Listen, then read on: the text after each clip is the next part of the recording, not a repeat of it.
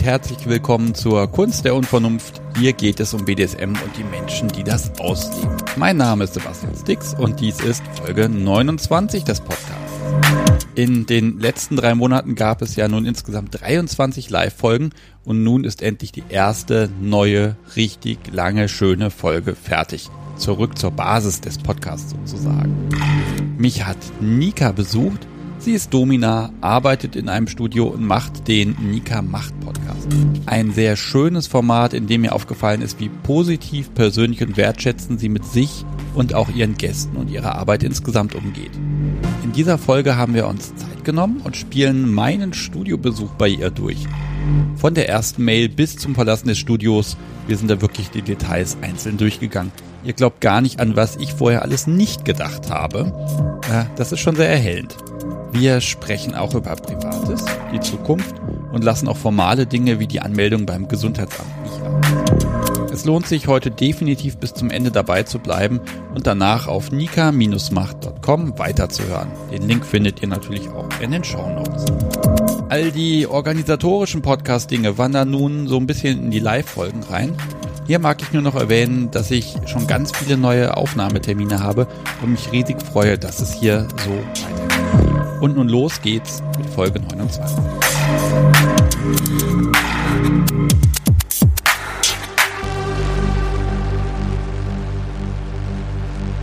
Ich sitze hier zusammen mit Nika. Hallo. Hallo, freut mich.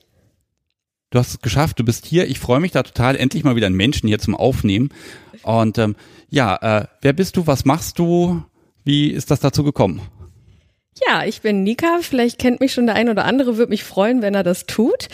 Ich äh, mache so ähnlich wie du einen Podcast. Ich habe äh, letztes Jahr im August angefangen, den zu starten, weil ich einfach festgestellt habe, okay, das, was ich so erlebe, das gilt es zu erzählen. Und ja, das mache ich bisher. Und dann habe ich irgendwann deinen Podcast gefunden und habe mir gedacht, so da müssen wir uns mal auf jeden Fall mal zusammentun, weil wir ja über die über ähnliche Themen sprechen und das kann nur gut werden, wenn wir uns mal unterhalten. Ja, ich habe mich auch riesig gefreut, als die Mail kam. Ähm, du hast nämlich eine etwas andere Perspektive. Hier, die Kunst der Unvernunft, das ist ja so ein Podcast, ganz, ganz szenelastig und äh, ganz äh, ja Community verbunden, sage ich mal. Mhm. Und du hast ja eine andere Perspektive mitgebracht, denn du machst das auch noch anders. Genau. Also ich erzähle in meinem Podcast über die Geschichten, die ich so erlebe als aktive Domina. Ich erzähle von den Geschichten der Gäste, die die so mitbringen. Ich versuche anhand der Gäste oder halt auch anhand meiner persönlichen Geschichten das alles etwas aufzubrechen und um zu zeigen, dass die Welt überhaupt nicht schwarz ist, sondern eigentlich ganz, ganz, ganz bunt. Wir müssen den Begriff Domina erstmal einmal einordnen. Das heißt, du bietest BDSM als Dienstleistung an. Richtig. Okay, gut. So, dann ist das einmal geklärt. Äh, ordnen wir dich noch mal ein bisschen ein. Äh, du bist wie alt? Ich bin 33 Jahre alt. Siehst du, da habe ich dann doch eine falsche Information. Ich habe mich um ein Jahr vertan. Das war nämlich gar nicht so einfach rauszukriegen vorher. Ähm. Ist auch noch nicht so lange, dass ich so alt bin. Also oh, ich hatte vor nicht allzu langer Zeit Geburtstag. Okay, dann sei ich von mir, äh, dann ist hiermit gratuliert. Danke dir. Wie kommt man denn dazu, dass man im Studio arbeitet? Ja, also eigentlich bin ich ganz ungeplant dazu gekommen. Ich habe auch ein ganz in Anführungszeichen normales Leben, habe äh, ganz normal, bin groß geworden im Dorf und habe irgendwann mir gedacht, nach dem Abi und nach der Lehre, dass ich dann mal weiterziehen muss und bin dann nach Hamburg gezogen. Und da ich schon relativ früh erkannt habe, meine eigene Sexualität ist zumindest sehr offen und sehr fantasievoll, habe ich dann gedacht, wenn du schon in Hamburg lebst, dann kannst du da dann kannst du erst recht da mal anfangen, genauer hinzugucken und habe dann ja, eigentlich mein erster Schritt war die, das Kellnern in einem Swingerclub. Das habe ich dann irgendwann mal gemacht. Ich hatte damals noch einen Freund und habe ihn gefragt, inwieweit er da mitgehen möchte. Er hatte da jetzt nicht so Lust zu, aber ich wollte da trotzdem mal ja eintauchen und habe dann versucht, einen Weg zu finden, wie ich das mit meiner Beziehung, die nichts damit zu tun hat, zu vereinbaren. Und dann haben wir uns darauf committet, dass ich da Kellnern gehe. Und ähm, ja, dadurch, dass ich Hotelfach gelernt habe, war das jetzt nicht so schwer, da einen Job zu finden. Das ging auch alles relativ schnell und da habe ich dann angefangen zu kellnern und da habe ich dann so die ersten ja, wirklichen Berührungen auch mit BDSM-Lern gehabt. Vorher, ähm, als ich noch auf der Reeperbahn gewohnt habe, da bin ich dann direkt hingezogen. Das war ein sehr, sehr cooler Schritt, der auch nicht so geplant war. Aber ja, ich hatte eine WG auf der Reeperbahn gefunden und da habe ich so die ersten Kontakte zu Prostituierten gehabt und habe schon coole Geschichten da erleben dürfen, weil die auch äh, mit den WG-Jungs ja, ich sag mal, befreundet waren. Äh, da, das konnte ich so für mich ein bisschen nutzen und da mal ein paar Fragen stellen, wenn die dann morgens in der Küche zum Kaffee gekommen sind. Ja, und da hatte ich halt, aber das waren ja, war ja konzentriert auf Prostituierte wirklich. Und in dem Swingerclub selber habe ich dann halt wirklich auch mal Menschen kennengelernt, die das privat praktizieren. Ja, und so kam ich dann an Dominas. Die ersten, die haben sich dann, also es kam mal eine Frau auf mich zu, die hatte im ersten Schritt sexuelles Interesse an mir. Das habe ich dann aber klären können, weil das äh, von meiner Seite aus nicht so funktioniert hat. Aber wir haben uns halt super, äh, super verstanden. Und ja, und dann hat die mich dann irgendwann mal zu sich eingeladen. Ich wusste nicht, dass es ein Domina Studio ist. Die hat mich zum Geburtstag eingeladen und als ich dann die Adresse, der Adresse gefolgt bin, habe ich dann vor Ort erst festgestellt, okay, das ist, äh, wird ein alternativer Geburtstag. genau, und so bin ich dann da gekommen. Okay, also wir haben ja, ich habe so ein bisschen bei den Hörern ein bisschen rumgefragt, Mensch, wollt ihr mal einer Domina ein paar Fragen stellen und so. Mhm. Und äh, was mir aufgefallen ist, die haben fast alle automatisch unterstellt, oh, wer kinky beruflich ist, der macht das auch zu Hause.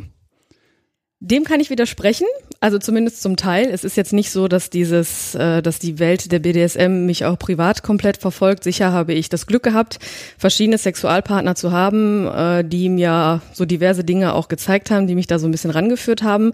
Dementsprechend habe ich dann auch irgendwann angefangen, mal so speziellere Partys zu besuchen, war dann mit denen halt, ja, wie gesagt, auf diesen Partys und habe mich da so ein bisschen ausprobiert, habe da schon vieles kennengelernt. Aber dass ich jetzt privat äh, so oder so bin, also aktiv oder passiv, das ist nicht so. Das ist immer, ich sag mal, partnerabhängig. Dann haben wir dich jetzt so ein bisschen vorgestellt.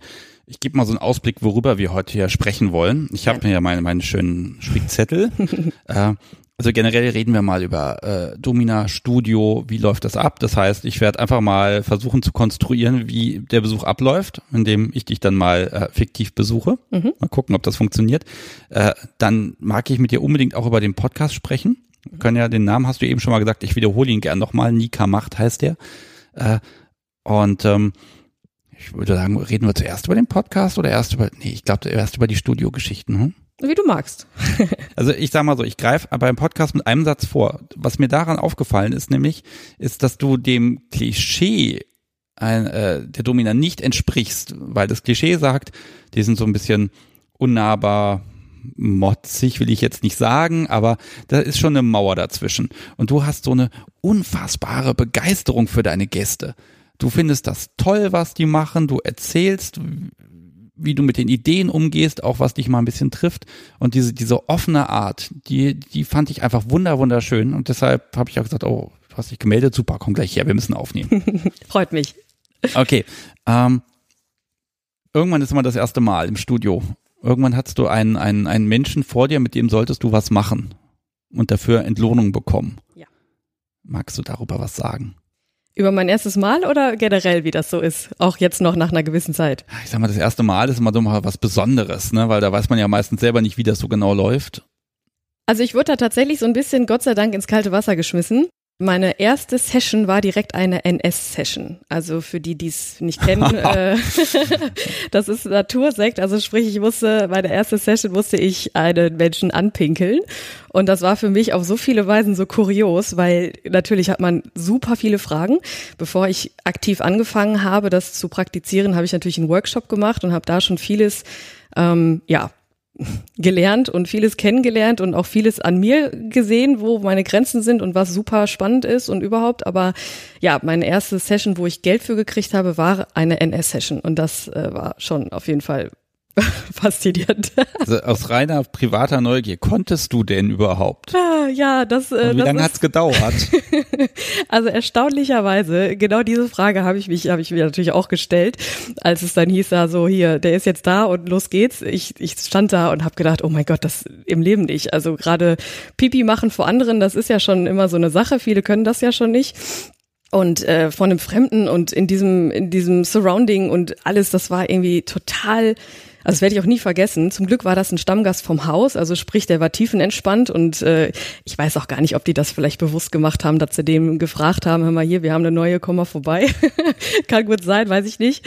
Aber äh, ja, es hat tatsächlich funktioniert. Ich kann es dir nicht sagen, wie. Ich habe mir äh, haha in die Hose gemacht vorher und habe echt gedacht, das schaffst du nicht. Aber das war so ein schönes, schöne Begegnung direkt mit ihm, weil er auch so tiefenentspannt war und mich anstrahlte und sagte, ja, alles cool, wir machen jetzt erstmal und guck mal und wenn er nicht klappt, dann quatschen wir erstmal weiter oder wie auch immer.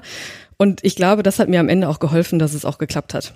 Okay, und das, Setting war ja dann, ähm, also wenn er so entspannt war und auch so, so, so ein so ein Umgang mit dir hat, er hat ja noch gut zugeredet, sage ich mal. Ne?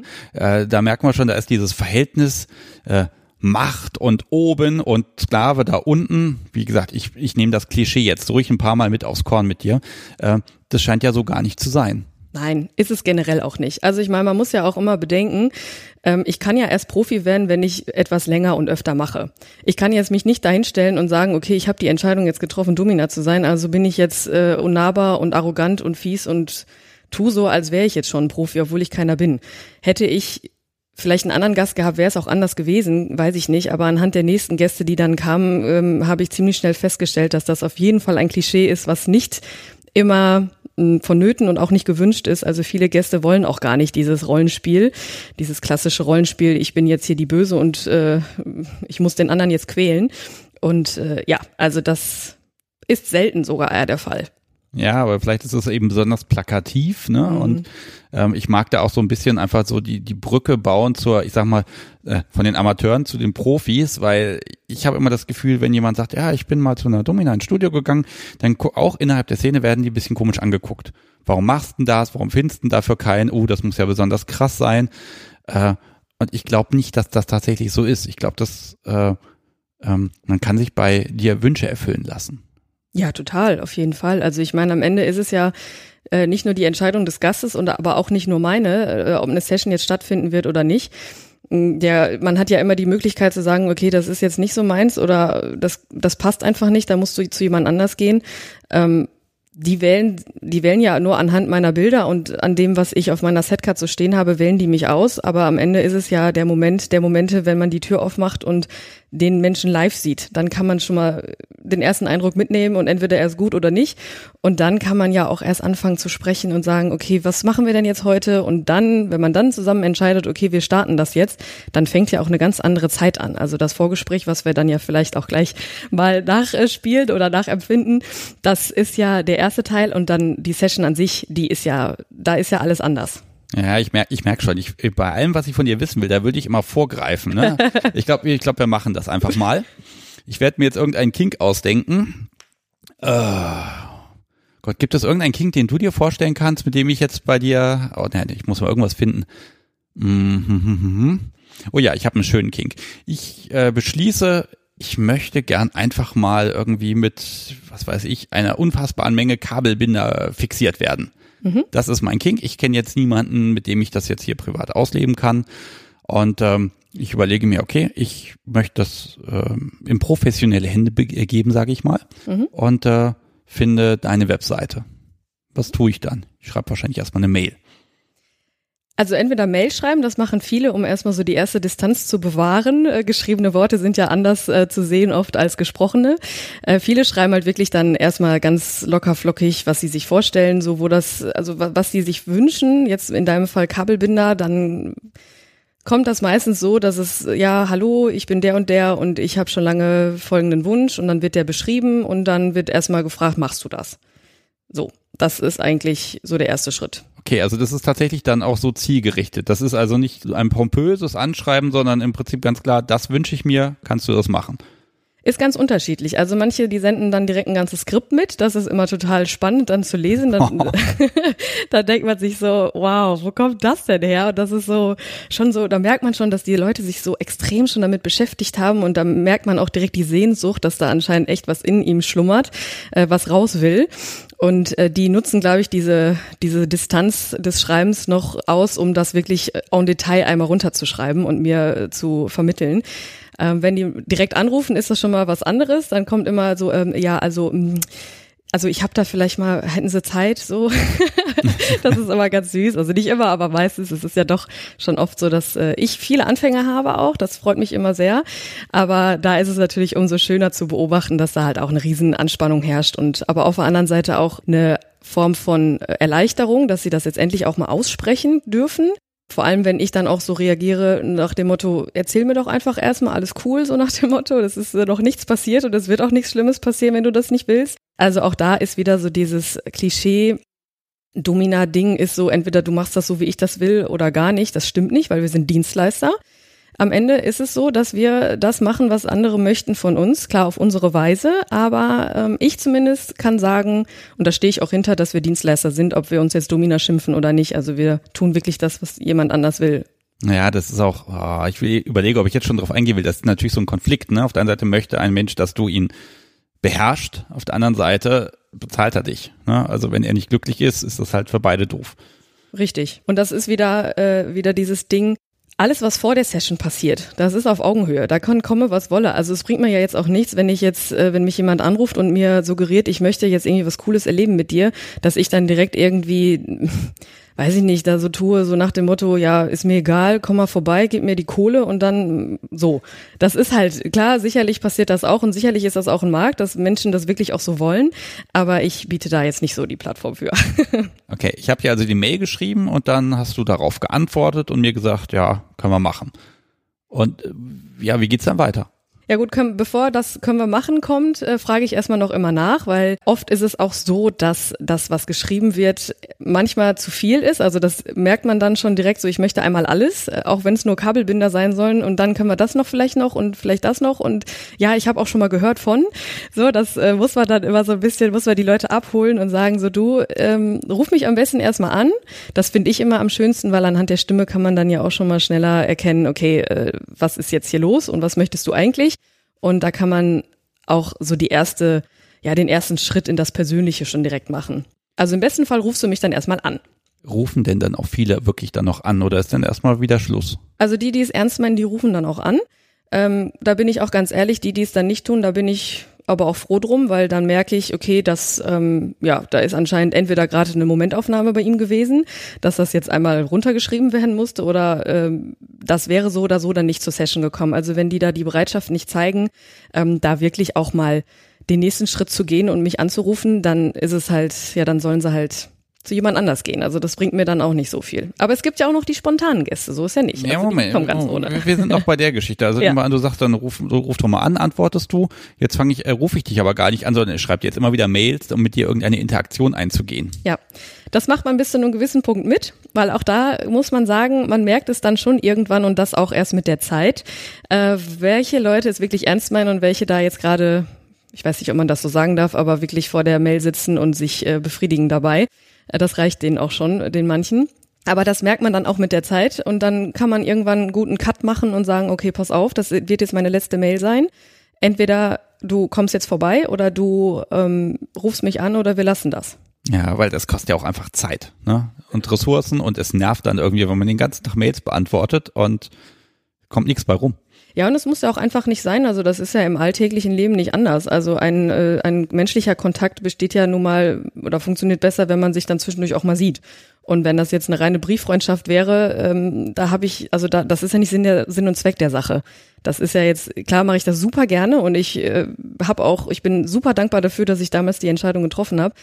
Aber dafür ist die Zeit dann doch ein bisschen zu wertvoll, auch meine und auch für die, die Zeit für die anderen Gäste, als dass ich da über Wochen Mails schreibe. Ja, ich sag mal, als geldgieriger Mensch würde ich ja auch sagen, ja, das kann man alles machen. Ich muss das dann oft irgendwo anders wieder reinholen. Ne? Also damit, damit macht man einfach vieles kaputt. Okay, jetzt was geschrieben, ich rufe dich an. Ja. So, stell mich jetzt ordentlich vor, sag dir, was ich haben möchte, oder nein, du stellst mir wahrscheinlich Fragen. Na, im ersten Schritt lasse ich dich sprechen, weil es um dich soll es ja gehen. Also das, äh, meine einzige Frage ist eigentlich, was führt dich zu mir? Das ist immer so, ob jetzt am Telefon oder live. Ähm, weil es ist dann, wie gesagt, also ob die Mail, die du dann vorher auch schon geschrieben hast, das ist ja das eine, der Inhalt da dessen. Und was du mir dann sagst, ist oft was anderes und oft auch ja spezieller. Also dass äh, Menschen, die dann, die sich dann trauen, zumindest mal anzurufen, die trauen sich dann auch direkt ein bisschen deutlicher zu werden. Also das ist dann immer faszinierend zu beobachten, dass die dann doch, äh, dass da was hintersteckt, dass die das wirklich machen wollen. Gibt's, gibt's da was, wo du sagst, das ist mal so exemplarisch ein krasser Gegensatz, so eine Mail, die sich recht einfach anhört und dann der Anruf ist total äh, krass oder eben genau umgekehrt. Jemand äh, schickt dir, ich sag mal, ein Riesenmanifest, schwierig und dann kommt ein Anruf und dann fängt der Mensch erstmal ganz klein an und sagt, naja, vielleicht können wir erstmal ein bisschen. Ähm. Also es gibt beide Seiten. Ähm, oft ist es so, dass dass sich die Leute überschätzen. Das merkt man dann spätestens in der Session, weil, wie ich gerade schon sagte, ist es innerhalb einer Mail oft so, ja, dann können wir das und das und das und das und das noch machen. Und am Ende in der Session passiert noch nicht mal die Hälfte davon, weil die halt das auch körperlich und seelisch nicht aushalten. Wenn die dann jetzt sagen, irgendwie, ja, ich bin der totale also ich, ich bin schon total äh, erfahren im Bereich äh, Rohrstockerziehung oder sowas und dann äh, packt man den aus und dann ist nach dem ersten schon Schluss. Das ist immer äh, faszinierend. Das passiert auch relativ oft, dass die Leute sich überschätzen, aber es gibt auch die, die sich unterschätzen. Also auch gerade Anfänger, das ist immer das Coolste für mich, wenn die sagen, ja, erstmal langsam anfangen und mal gucken erstmal und äh, Hoden abbinden, ja, aber nicht so fest und so und dann nachher äh, sind die Hoden abgebunden und da hängen irgendwie äh, zwei Kilo dran an Gewicht oder so. das ist dann immer schon spannend, dass ich dann denke, so, wow, wo kommt das her? Ja, äh, klar, wie willst du es auch einschätzen? Ne? Du hast da eine Fantasie, du hast eine Überlegung, was du gerne möchtest. Und dann, ne, wenn du es nicht weißt, weißt du es nicht. Und das ist ja dann schön, wenn du dann auch da dich ein bisschen vortastest. Aber ich, ich greife, ich merke, ich greife ständig vor. Das ist ja fürchterlich. ähm, wir sprechen am Telefon und dann kommt irgendwann der Punkt, wo du sagst, dann komm rum. Ja. Äh, wie kurzfristig ist das? Ist das jetzt momentan wie bei meinem Friseur, dass ich vier Wochen vorher anrufen muss, damit ich meinen 10-Minuten-Slot kriege oder wie entspannt ist das? Kommt drauf an. Also man hört das durch, äh, wenn man dann sagt so, ja, wann möchtest du denn dann kommen? Ja, ich überleg mal. Das ist schon immer so eine Sache, okay, der weiß noch nicht so genau und äh, vielleicht doch nochmal überlegen und oft kommt dann auch nichts mehr. Ähm, aber es gibt natürlich auch die, die das dann wirklich die, sagen wir mal, Blut geleckt haben, die dann auch sagen, okay, dann komme ich morgen vorbei, hast du Zeit. Oder haben sie Zeit oft. Oder also innerhalb von einer Woche passiert das dann doch meistens, weil es dann halt wirklich ähm, die, ja, die erste Schwelle ist übertreten und dann haben die auch Bock drauf. Äh, wie ist denn das mit der, ich muss ja auch ein Preis ausgehandelt werden. Passiert das schon am Telefon? Ja, das äh, eigentlich immer, weil klar, die Leute, die wissen ja auch, dass das jetzt nicht äh, unbedingt ein günstiger Spaß ist, das Ganze, und das fragen die halt immer. Okay, ja gut, äh, klar, wenn ich da irgendwie dann feststelle, ich kriege hinterher irgendwie 2000 Euro von der EC-Karte gezogen, dann ist das vielleicht doof. Also das ähm, wird nicht passieren, das kann ich schon mal äh, kurz äh, einordnen. Ja, ja, okay, also dann nehmen wir das doch mal als Zwischenthema. Ja. Wie teuer ist das? Wonach bemisst sich das? Und äh, ja, wie, ich habe überhaupt keine Orientierung. Ich weiß, vor 20 Jahren bei RTL habe ich mal gehört, Stunde 500 Euro. Also über Preise sprechen wir nicht. das hat äh, Domia ja damals auch schon versucht. Das, äh, nein, das tut man einfach nicht, weil das ist halt auch oft so ähm, falsch verstanden. Ne? Klar nennt man dann die Summe und dass es nicht unbedingt nur 20 Euro sind, das weiß jeder. Aber viele verstehen auch glaub, oder verstehen das dann falsch, wenn die dann die Summe hören. Klar, oft ist es so, dass die dann denken, oh, okay, oder sagen auch so, okay, das ist ja echt krass.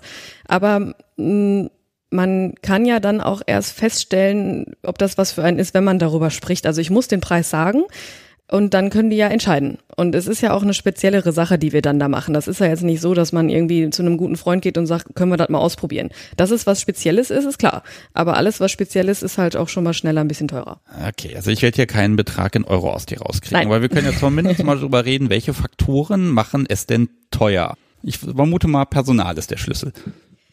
Ja, also wie gesagt, es ist äh, die passiven Damen, die haben natürlich ganz andere Aufschläge als wir aktiven Damen. Das ist ja verständlich, weil die passiven Damen lassen ja auch was mit sich machen. Und da gibt es halt Aufschläge für alles Mögliche, ne? sei es jetzt ähm, Rohrstockerziehung oder ja tatsächlich auch Geschlechtsverkehr. Das bieten ja auch gar nicht alle an oder Analverkehr oder so. Da gibt es so diverse Aufschläge, die man da mh, hm, nehmen kann und die auch ganz unterschiedlich von den Damen genommen werden. Und bei den aktiven ja, also so viele gibt's da eigentlich gar nicht. Latex gibt's oft Aufschläge, weil das halt auch immer aber ja materialbezogen ist. Das nachher das Reinigen und sowas, das ist halt alles ein bisschen aufwendiger als äh, einfach kurz äh, den Raum sauber machen. Äh, das wäre jetzt ein Aufschlag, aber ansonsten gibt es tatsächlich bei den Aktiven gar nicht so viele. Also für besonders, ich sag mal, provokant, für besonders perverses Zeug, das machst du nicht deswegen teurer, sondern das hat schon mit dem Aufwand schon einfach ein bisschen zu tun. Es geht aber wahrscheinlich einfach wirklich auch um Zeit und Reinigung und Materialverbrauch, sage ich mal. Also ganz Ja. betriebswirtschaftlich stumpf. Also bei den ganz perversen Sachen, je nachdem, wie man das jetzt definieren mag, ist es ja dann auch an anderer Stelle überlegenswert. Also jetzt nicht nur finanziell, sondern auch so vom Kopf her. Weil, wie gesagt, auch mein Kopf spielt da immer mit. Und manche Dinge, die lehnt man dann halt auch einfach ab. Ne? Da gibt's dann auch, es gibt ja für alles einen Markt und es gibt für alles eine, äh, ein oder zwei, die das dann bedienen wollen, aber meine persönlichen Grenzen sind ja dann auch irgendwann erreicht, wo ich dann sage, nee, mache ich nicht. Und da kannst du mir Gott weiß was für bieten. Zum Beispiel KV. KV, also ankacken, ist so eine Sache, äh, ist okay, dass es das gibt, aber für mich, da würde ich jetzt auch Aufschlag für nehmen tatsächlich, wenn ich es machen würde, aber das ist so eine Grenze, da ist mir das Geld dann auch egal. Also das, ich kann es einfach nicht, ich möchte es nicht, das ist eine Grenze, die ich nicht überschreiten möchte und dann, da gibt's dann andere Mädels für. Okay, also aber sag mal, wenn es so jetzt Dinge gibt, wo du sagst, die sind für dich so auf, für dich auf der Grenze, die findest du jetzt nicht gut, aber du würdest sie machen. Äh, wie ist das in diesem Graubereich für dich? Dann kommt's drauf an. Also es kommt ja auch immer drauf an, wer da kommt. Es gibt ja auch die Leute, und das nimmt man denen dann auch ab oder sieht man denen auch an, dass sie dann sagen, ja, ich spare mir das hart von der Hand ab. Das ist dann, ich, wer wäre ich, dass ich dann sage, ja, nur weil du das Geld jetzt nicht hast, ähm, testen wir das jetzt nicht mal an. Also es ist ja auch da wieder eine menschliche Sache alles. Ne? Und wenn der Mensch mir sympathisch ist und mich fragt, so ja, können, könnte ich denn das wenigstens mal irgendwie, dann testen wir das einmal an und dann ist gut. Dass ich jetzt da eine ganze Session mit ausfüllen würde, dann würde ich trotzdem sagen, nee, da müssen wir aber Summe X drauflegen. Das mache ich dann schon. Also wie gesagt, es ist immer situationsabhängig und auch davon abhängig, äh, was da, was da gewünscht ist und wer da vor mir steht. Also das ist wahrscheinlich, äh, in meinem Beruf habe ich das auch manchmal, dass ich unglaublich unangenehme Kunden habe. okay. Und ganz ehrlich, die kriegen ein anderes Angebot, als die, mit denen es total viel Spaß macht, locker flockig zusammenzuarbeiten. Das muss ich ja ganz ehrlich gestehen. Das ist jetzt betriebswirtschaftlich ein bisschen fies, aber so ist es eben. Ich, ja, ich, also es gibt jetzt keine, ich sag mal, keine Liste, die du dann vorlegst und sagst, hier, das kann man machen, das, das, das, das, das. Und jetzt kannst du dir dein Menü zusammenstellen und dann zum Mitnehmen oder hier essen. Also das gibt es schon im, im groben Rahmen. Also die Eckdaten, die werden halt bekannt gegeben. So das kostet das, das kostet das. Zum Beispiel, wenn jemand ähm, jetzt nadeln möchte noch oder Klinikbereich aus dem Klinikbereich irgendwas, wofür man Utensilien braucht, die muss er halt auch bezahlen. Das ist ja nun mal, wir sind ja, wir müssen die ja auch kaufen und so, aber das ist ja nicht personenbezogen. Das ist ja nun mal einfach Verschleiß der, Ja, der Sachen so, ne? Aber ich habe meinen Grundpreis, sagen wir mal so, und je nachdem, was da noch zusätzlich gewünscht ist, gucke ich halt. Wie gesagt, es ist halt auch oft so, und das äh, meint man auch, soll man auch nicht meinen, dass es auch viele Gäste gibt, die sagen, okay, ich möchte dir aber mehr geben. So blöd es klingt. ja gut, Trinkgeld geht immer, ne? Äh, genau, und das ist dann halt auch wieder schön. Äh, Es gibt ja wirklich die Männer, und das, das ist tatsächlich ein Klischee, was bedient wird. Viele Männer, betuchte Männer kommen zu uns. Da, denen ist das Geld dann auch so ein bisschen egal, so blöd es klingt. Aber die sagen halt, ich möchte die Zeit hier nutzen, hier hast du Summe X, mach was draus. Also auch das gibt es, dass man dann äh, sagt, okay, du weißt eigentlich den Preis pro Stunde, aber die legen dann das Fünffache dahin und sagen, mir ist das egal, mach, was du willst. Das ist natürlich dann immer ganz fein. Ja, das ist vielleicht auch so ein bisschen, würde ich jetzt bei mir mit einem Restaurantbesuch vergleichen. Ne? Ich gehe da hin, ich mag einfach eine schöne Zeit haben und ja, das wird wahrscheinlich fürchterlich teuer sein und aber ich habe Spaß gehabt, es war schön, ich bin hinterher glücklich und zufrieden und dann ist es gar nicht so primär wichtig, ob jetzt, ich sag mal, ob ich den Rabattcoupon jetzt noch einlösen kann. Ja, genau. Also so ist das bei uns auch. Und das ist, ich meine, der finanzielle Teil, das ist in jedem Bereich, da muss man noch nicht mal sich in der BDSM-Szene befinden. Es, das ist immer komisch drüber zu sprechen, aber mir ist aufgefallen, also gerade da, wenn man das einmal festgestellt oder festgesetzt hat, dann ist das so, dann wird das übergeben und dann wird da auch nicht mehr drüber gesprochen, weil es halt wahrscheinlich auch immer so ein kleiner, ja, so, so ein Punkt ist, wo man nicht unbedingt lange und ausgeweitet drüber sprechen möchte. Ja, also gut, ich wäre jetzt ja wahrscheinlich genau der Gast, der dann sagen würde, Moment, wir haben aber vereinbart das. Ähm, ich ich glaube, ich wäre da fürchterlich. Ähm, Oh du, die gibt's aber tatsächlich auch. Also das ist immer total spannend, wenn die dann darauf bestehen, die Uhr anzu, anbehalten zu wollen. Äh, das äh, ist immer so, ich sag mal, es ist verständlich, äh, sicherlich auch auf Erfahrungen basierend, dass sie das so machen. Also viele kommen auch tatsächlich zu mir, die dann sagen, ich war vorher schon bei der und der und das ging gar nicht. Aber auch das es wird sicherlich auch welche geben, die das über mich sagen, weil es halt dann von der Chemie irgendwie nicht gepasst hat oder so. Aber ja, das ist dann immer so ein bisschen, wo man sich denkt, ach Mensch, versuch doch, du bist doch jetzt schon in diesem Bereich, wo du eigentlich den Kopf draußen lässt, dann versuch es doch auch mir zu vertrauen, dass ich das, dass ich dich nicht ausnutze. Aber das liegt dann am Ende an mir, dass ich ihm das halt auch so suggeriere und vermittel, dass ich halt wirklich auch vertrauenswürdig bin. lass uns mal über diese, über diese, dieses äh, Vorgespräch. Also ich klingle und du machst die Tür auf. Oder Ich wer nicht. macht die Tür auf? Genau. Genau.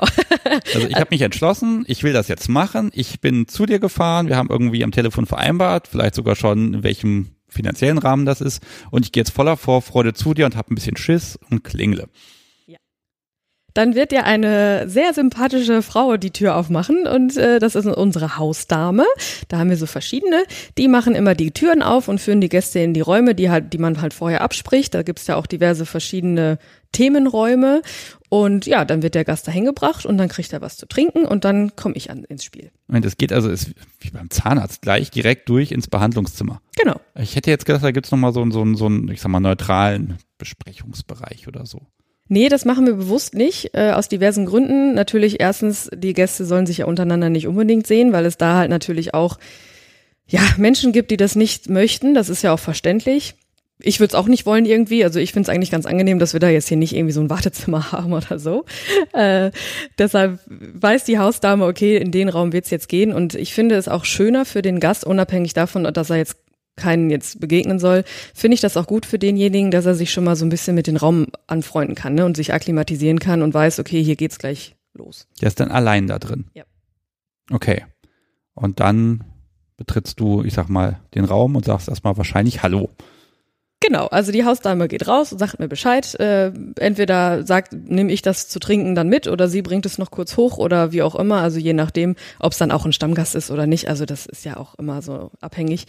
Aber im Normalfall bringt sie dann noch was zu trinken hoch und dann lasse ich ihn so fünf bis zehn Minuten da, um, wie gesagt, um sich zu akklimatisieren, weil es ist ja schon so, dass die Nervosität einen ins Gesicht springt, äh, wenn man den Raum öffnet, also die Tür öffnet und ja, dann gehe ich hoch oder runter, wie auch immer, ob der Keller gewünscht ist. Ja, wenn jemand noch gar nicht da war, diese fünf bis zehn Minuten allein, ganz ehrlich, der hat dann auch erstmal Zeit, wirklich sich umzugucken, zu sehen, zu, zu riechen und überhaupt erstmal, ja, alles in sich aufzunehmen. Und war, natürlich steigt dann auch die Spannung, ne? Ja, und man muss ja auch mal bedenken, wo befinden wir uns hier? Also es ist ja jetzt nicht so, dass man weiß oder dass viele und gerade auch Anfänger wissen, auf was sie sich da einlassen und wo sie sich da befinden. Wenn ich jetzt in, zum Zahnarzt gehen muss, dann kann ich mir, auch wenn es ein neuer ist, kann ich mir ungefähr vorstellen, wie es da aussieht. Da steht ein Stuhl, da sind ganz viele Gerätschaften, viele Lampen und äh, ganz viele Menschen, die irgendwas von einem wollen, aber ich weiß ja ungefähr, was auf mich zukommt. Anfänger, die zum ersten Mal in ein Domina-Studio gehen, die sind ja erstmal total überfordert mit allem auch. Und da sind so viele, so viele Eindrücke. Das war bei mir ja nicht anders. Als ich das erste Mal da, äh, das war noch in Hamburg ja in diesem Domina-Studio, als ich das erste Mal da war, ich kam aus dem Staunen gar nicht mehr raus. Also ich, erstmal wusste ich bei vielen gar, vielen Dingen gar nicht, was es ist. Und sich dann dahin zu erstmal und erstmal so, ich bin jetzt da, alles cool, mal gucken, rechts, links, oben, unten, äh, okay. Das, da, das braucht, da braucht man halt ein paar Minuten für und deshalb ist es ganz gut, wenn ich da jetzt nicht sofort reinstiefel und sage, hallo, hier bin ich. Ich vermisse jetzt noch so ein bisschen das persönliche Vorgespräch in einem neutralen Raum. Das gibt's ja offenbar dann gar nicht. Das gibt es nicht, äh, nicht in dem neutralen Raum. Das Vorgespräch gibt es natürlich, aber auch da wieder finde ich es besser, dass wir das nicht haben, eben weil der Gast sich dann schon mal so ein bisschen mit dem Raum anfreunden kann. Oder vielleicht auch festzustellen, ähm, das ist es nicht, ich möchte doch in einen anderen Raum. Das ist ja auch noch eine Variante.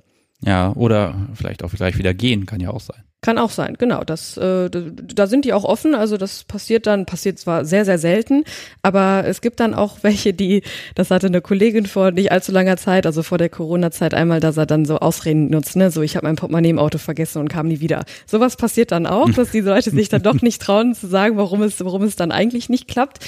Aber ja, also im Normalfall finde ich es ganz cool, dass wir dann schon in dem Raum sind, weil meistens ist es auch so, wenn ich dann die Tür aufmache, dann sehe ich, wie die so durch den Raum gucken und kann die dann schon mal ein bisschen abholen.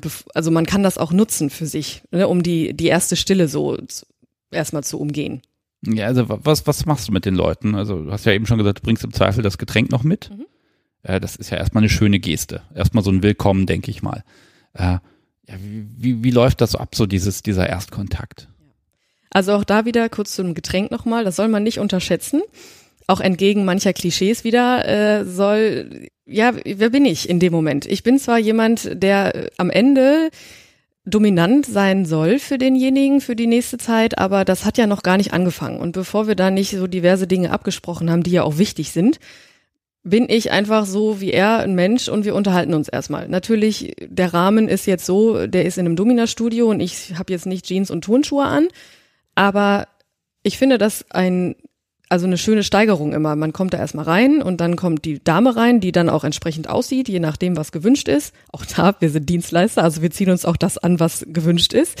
Und wenn ich das Getränk mitbringe, dann ist ja noch gar nichts passiert. Und das ist, wie du schon sagst, eine schöne Geste, indem man einfach dann mal reingeht und sagt, hier, ich habe dir schon mal dein Wasser oder was auch immer mitgebracht. Was führt dich denn zu mir? So fängt's an. Okay, und dann fangen die Leute an loszublubbern oder musst du das da so ein bisschen rausziehen? Also meistens ist es total schön. Also das finde ich immer total wunderbar, dass die dann wirklich sofort anfangen zu blubbern. Also aus dem kommt dann alles raus. Der Druck wird dann kompensiert durch verbale Sprache tatsächlich. Also das ist immer schön so zu sehen, dass da wirklich auch viel von denen abfällt. Viele sagen dann, ja, ich das und das, ich hatte dir ja schon geschrieben oder wir haben ja schon drüber gesprochen, das, das, das. Genau, und dann blubber, blubber, blubber und dann stellt man halt zwischendurch noch Fragen, was da vielleicht irgendwie noch zu soll oder hast du schon mal das und das ausprobiert oder was auch immer dann dann noch abgesprochen wird, bevor man dann natürlich auch über die Grenzen spricht. Ja, ich, ich habe gerade überlegt, ähm, gibt es ein, ich sag mal, ein Formular, so eine Art Haftungsausschluss oder so, was die Leute unterschreiben müssen? habe ich am Anfang gedacht, dass es sowas geben muss. Datenschutzding gibt's eh, wahrscheinlich. ja, klar. Natürlich. Also wie, wie, wie viel Papierkram gibt es, bevor es losgeht? Null. Null. es gibt null, null Papierkram. Ich meine, gut. Das ist ja leicht zu erklären. Ich meine, Datenschutz, man muss sich da jetzt nicht irgendwie was vormachen, dass die Leute da irgendwie mit ihrem richtigen Namen hinkommen. Das ist, ähm, Warum auch? Es ist ja einfach nicht vonnöten. Ich meine, dass man sich da mit der Entscheidung in ein Domina-Studio zu begeben, äh, damit abfindet, dass da eventuell irgendwas passiert, was vielleicht Spuren hinterlassen könnte, das ist klar. Aber das ist ja auch alles eine Sache der Absprache. Also wenn, wenn er, ne, wo wir gerade bei Thema Grenzen waren, wenn er sagt, ich darf keine Spuren haben oder will nicht oder darf nicht, wie auch immer, dann ist es so. Dann hält man sich da auch dran und dann äh, wird da auch nicht, äh, weil man jetzt Domina ist und weil man da jetzt Bock drauf hat, wird da nochmal zugeschlagen, bis eine Spur da ist. Ja, okay. Ja, äh, merke ich schon. Da hast du jetzt Regeln mit bei, die du echt beachten musst. Ähm, ja, klar. Darf ich mal fragen, wie lange geht denn so dieses, dieses erste Gespräch? Wie man jemand zum ersten Mal da ist, ist es eher zehn Minuten, eine Stunde oder wie kann ich mich da orientieren? Kommt auch drauf an, ob es ein. Natürlich äh, kommt es drauf ja. an. es kommt immer drauf an.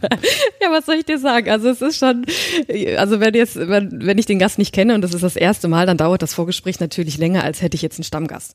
Also ganz äh, plump gesagt, bei meinem Stammgast ist das auch oft so, dass äh, ich direkt mit dem Getränk reingehe und äh, ja, wieder wie immer, einmal wie immer bitte.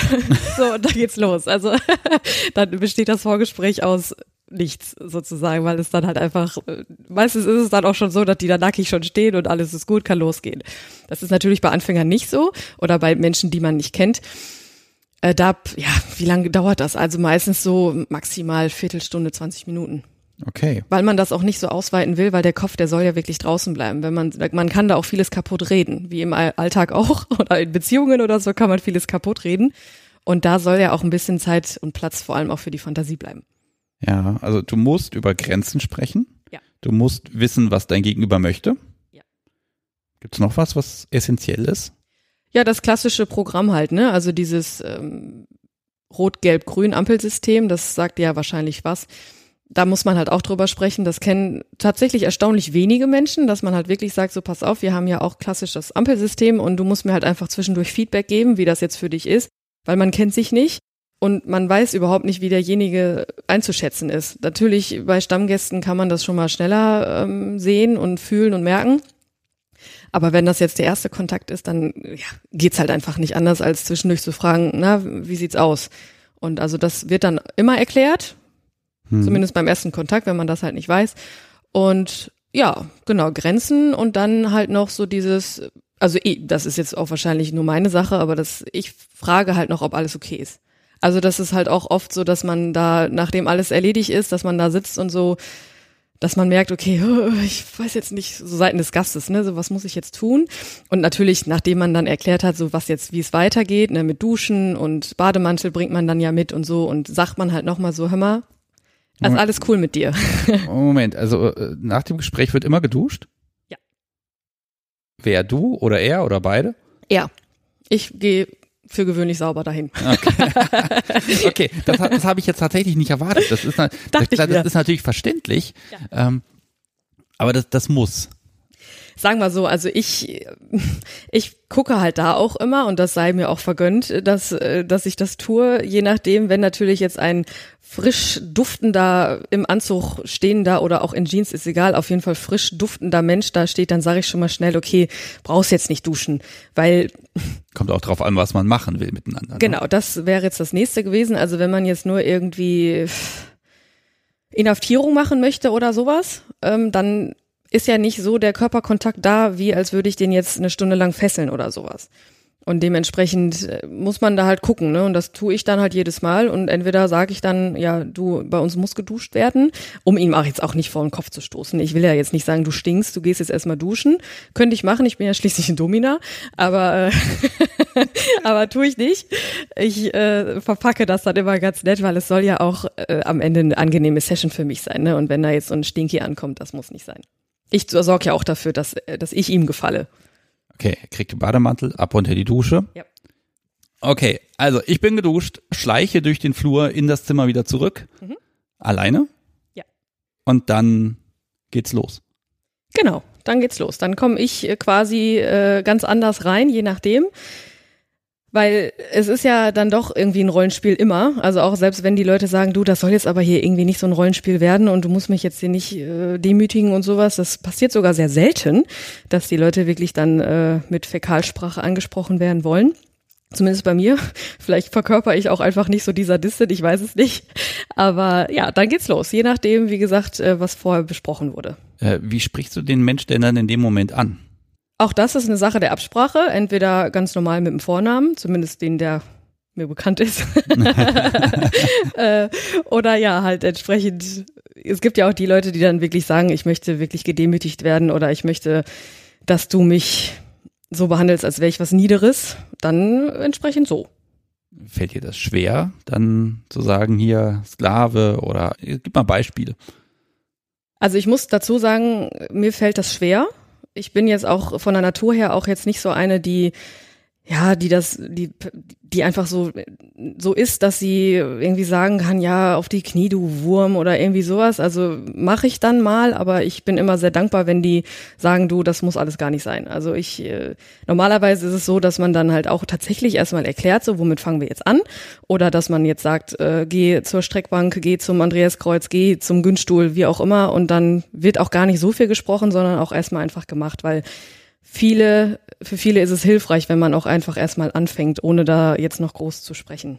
Es ist also nicht, ich, ich verlasse den Raum, gehe duschen, komme wieder und habe einen anderen Menschen vor mir, sondern dieses macht Gefälle, das, das steigt so langsam an. Ja, also im Normalfall schon. Das, wie gesagt, das sei jetzt von, von 0 auf 100 geht direkt, das ist sehr, sehr selten und Oft ist es auch so, dass die, und das empfehle ich auch gerade den Anfängern immer, dass die halt mit einer Augenmaske dann da stehen. Entweder stehen die dann da schon damit, dass die Hausdame denen vorher dann noch irgendwie die Augenmaske aufsetzt, oder ich setze denen die auf, dann, wenn man diesen Punkt weg, ihn, also entzieht, dann, das ist schon hilfreich für viele, weil dann, dann sehen die nicht, was passiert, sondern dann sind die in sich drin so irgendwie und dann sehen die nicht, was da jetzt passiert und das hilft für den Anfang auch oft. Ja, dann, dann, dann arbeitest du, sag ich mal. genau. Dann, dann machst du das, was vereinbart war, oder du hast wahrscheinlich manchmal auch ganz viele Freiheitsgrade ja. und kannst dir was ausdenken. Ja. Äh, bei dem Ausdenken, funktioniert das? Hat man da immer eine Idee oder wurstelt man da so ein bisschen rum? Oder gibt es da einen Standardablauf, der für Anfänger vielleicht ganz gut funktioniert? Also den gibt es, äh, wobei ich das genau, also das ist für mich der Punkt, warum ich es super gerne mache.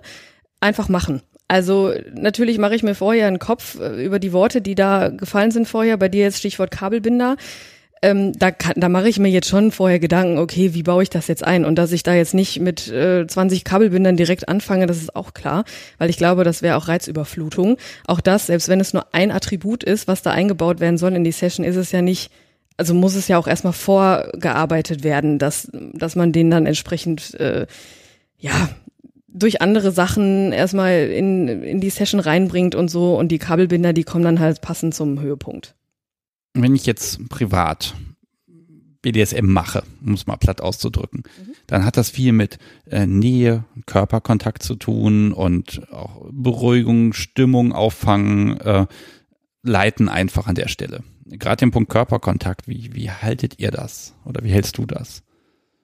Also auch da bin ich jetzt, ich sag mal, ein bisschen flexibel. Da, bei mir kommt halt auch viel, äh, entscheidet viel die Sympathie und die Chemie zwischen uns. Manchmal ist es ja wirklich so, dass man zum Vorgespräch schon in den Raum kommt und denkt, ach Mensch, das wird super, weil es halt einfach so von der Chemie her passt. Ist, äh, da, auch da entgegen des Klischees wird da viel gelacht und viel gegrinst und viel Feedback gegeben und so. Und ähm, ja, natürlich ziehe ich mich jetzt nicht aus und lass mich da irgendwie äh, ja, groß anfassen, aber es ist jetzt auch nicht so, dass ich jetzt sage, du darfst mich auf gar keinen Fall anfassen. Also spätestens an die Füße hört's ja oder fängt's an. Füße lasse ich immer irgendwie mit mir machen, weil das finde ich ein sehr, sehr schönes, dominantes Spiel, äh, wenn der Mensch dann da auf dem Boden liegt oder wo auch immer kniet oder was auch immer und mit meinen Füßen da zugange ist. Also eine Domina lässt sich auf jeden Fall auch anfassen, so ist nicht. Also ich, natürlich gibt's dann die reinen Dominas, die wirklich sagen, so auf gar keinen Fall, aber so bin ich nicht. Ja, da würde man dann wahrscheinlich nochmal Personal dazu holen, um da irgendwie, aber das ist dann wieder das Spiel mit so einer ganz besonderen Distanz, ne? Genau. Also Distanz ist ja nicht körperlich äh, begrenzt, sondern auch so vom, von der, von der, ja, vom menschlichen her, ne? Das, man muss, klar, muss man immer die Distanz bewahren und jetzt nicht äh, sich da irgendwie verlieben oder so. Wobei tatsächlich äh, hatte ich so zwei Gäste schon, wo ich wirklich gedacht habe, oh mein Gott, die werden so privat auch sehr, sehr passende Sexualpartner für mich. Wissen die das? ja, der, der eine weiß es, der kommt auch immer und, und nimmt mich da so ein bisschen mit hoch. der sagt, äh, also bei ihm ist es so, kann ich ja einfach mal sagen, er ist halt ein super schöner Mensch und äh, auch immer im Alter und trainiert. Er war mal Boxer und dann kann man sich vorstellen, welcher Körperbau da auch einem vor einem steht. Und er weiß ganz genau, dass ich ihn immer aufhänge, weil ich diese Seiten von Männern, diese diese Flügel, die finde ich halt immer total toll und da spiele ich dann halt immer Xylophon drauf und so. Das ist immer, das weiß er, dass es so ist und das spielt er auch ein bisschen mit. Aber ist ja auch in Ordnung. Also das er weiß, okay, ich, er ist jetzt eigentlich der devote Part, aber er hat natürlich bringt Dinge mit, die mich auch so ein bisschen aufweichen lassen, sagen wir mal so. ah, wie ist denn das? Äh, so, so einen privaten Kontakt zu Gästen, den gibt es nie, ne? Nein, also das ist eine Grenze, die sollte man auch einhalten. Wie gesagt, bei manchen fällt es schwer. Äh, da denkt man sich so, komm, ich gebe dir meine private Nummer, melde dich mal bei mir oder so. Aber das mache ich nicht, weil es einfach, ja, es muss ja auch immer so eine Grenze da sein und es muss auch immer, ähm, ja, das Geschäftliche bleiben so ein bisschen. Das kann man aufweichen innerhalb einer Session oder auch danach oder davor, ein bisschen schnacken und ein bisschen drum, ein bisschen blöd rumalbern oder so, aber das soll es dann auch bleiben. Ähm, eine ganz blöde Frage. Kommt es denn immer wirklich dazu, dass dann wirklich was Pompöses stattfindet? Oder kommen manche Leute und sagen, hier, heute mag ich nur mal reden? Das passiert oft. Also klar, dieses nur Reden wäre jetzt äh, überspitzt dargestellt. Aber am Ende, ich habe einen Gast, der kommt halt nur zu mir, um mit mir zu quatschen, während ich ihn massiere. So, also auch da Massage. Im ersten Schritt würde man jetzt wahrscheinlich denken, hä, wieso massiert eine Domina? Aber witzig, äh, die aktuelle Folge von heute ist tatsächlich über Massage in einem BDSM-Studio, weil das oft vorkommt. Also die legen sich dann dahin. Natürlich baut man dann entsprechende Sachen ein, die die BDSM-Szene so wieder ein bisschen da reinbringen. So mit, weiß ich nicht, statt äh, Öl nimmt man dann mal so Chili für den Intimbereich oder so oder Brennnesseln oder das kann man dann wieder spielerisch irgendwie kompensieren, dass einfach theoretisch nur geredet wird. Okay. Was macht ihr denn, also nein, nicht was macht dir besonders viel Spaß, sondern wo meinst du, das liegt dir besonders gut? Gibt es da was, wo du sagst, ja, das ist so mein Ding, wo ich richtig punkten kann? Also witzigerweise, und jetzt äh, sage ich dir was etwas Privateres, ist es äh, der Fesselbereich. Also privat, man soll es nicht meinen, lasse ich mich super gerne fesseln, im asexuellen Sinne. Also ich hatte bisher das Glück, dass ich schon den ein oder anderen ja nicht nur Sexualpartner, sondern auch aus der Szene, aus dem Domina-Studio in Hamburg oder aus dem Swingerclub kennt man dann halt mal so jemanden und dann hat man sich unterhalten und dann hat man festgestellt, okay, der Fesselbereich ist schon ziemlich cool und da von denen habe ich dann auch viel gelernt, aber privat lasse ich mich halt tatsächlich sehr gerne fesseln, weil das halt für mich was ganz, ganz Besonderes ist und äh, umso gerne mache ich es halt auch wirklich bei den Gästen. Magst du mal deine Faszination für, für Bondage, äh, kannst du darüber was sagen? Privat oder als äh, Domina? Oder würden mich tatsächlich beide Seiten und dann die Unterschiede zu, dazu interessieren? Also im privaten Bereich finde ich tatsächlich dieses Ausgeliefertsein cool, dass man es wirklich schafft, den Kopf auszuschalten, indem man sich wirklich fesseln lässt. Das lässt man jetzt ja auch nicht mit jedem oder von jedem machen. Da gibt es schon, also ich habe jetzt einen speziell, bei dem, der darf es einfach, also auch so, dass ich mich jetzt nicht mehr wehren könnte und auch nicht mehr da rauskomme ohne seine Hilfe. Das begrenzt sich aber auch wirklich nur auf einen, aber das ist auch in Ordnung, weil das ist ja schon eine sehr intime Sache auch. Aber das kann man auch auf den Session-Bereich projizieren im Domina-Studio, weil ich finde das total, eine total schöne Art und Weise, wie die Gäste einem das Vertrauen dann zeigen. Ich meine, klar, die müssen mir ja vertrauen, indem sie sich fesseln lassen von mir, weil wenn ich jetzt sagen würde, okay, ich bin dann mal weg, dann hängen die da oder liegen die da oder wie auch immer. Und es ist halt total faszinierend, was man alles mit Bondage machen kann. Also allein schon die, die verschiedenen Arten, wo man fesseln kann, wie man fesseln kann welche Fesseltechniken man anwenden kann, um äh, genau, du fängst nee, an zu grinsen. Nein, nein, nein, du hast ja tatsächlich vor dir so ein, ein Bondage-Schnup vor dir ja, sitzen. Guck. Also wenn ich Seile habe und Knoten machen soll, dann habe ich halt ein Problem. Ach so. Äh, das sieht irgendwie nichts aus, das ist nicht symmetrisch, das ist irgendwie alles ganz, also ja, ich mache auch schon mal was mit Seil, aber ähm, das hat für mich nicht diese, diese, diese meditative Komponente einfach. Mhm. Es ist schön, dass wir was miteinander machen und dass das auch das macht Spaß, aber es, es gelingt mir nicht, diese, diese hohe Kunst dahin, dahinter zu erkennen, die ich bei anderen sehe, die sich da total rein vertiefen können und dann üben die auch dann irgendwie stundenlang, dass sie da ah, und haben so ein Auge auch dafür, ne, wo man dann sieht, ach guck mal da, da läuft alles schön parallel und das ist toll.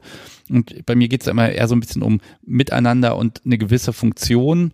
Äh, aber was ich da wirklich tue, weiß ich gar nicht so genau. Ne? Da, da nehme ich mich auch selber so ein bisschen mit aufs Korn inzwischen, weil ich einfach sage, äh, ist halt nicht, das hat mich halt bisher noch nicht ereilt. Ich finde auch einfach Manschetten toll, die man zusammenklicken kann und dann ist gut. Das funktioniert genauso wunderbar.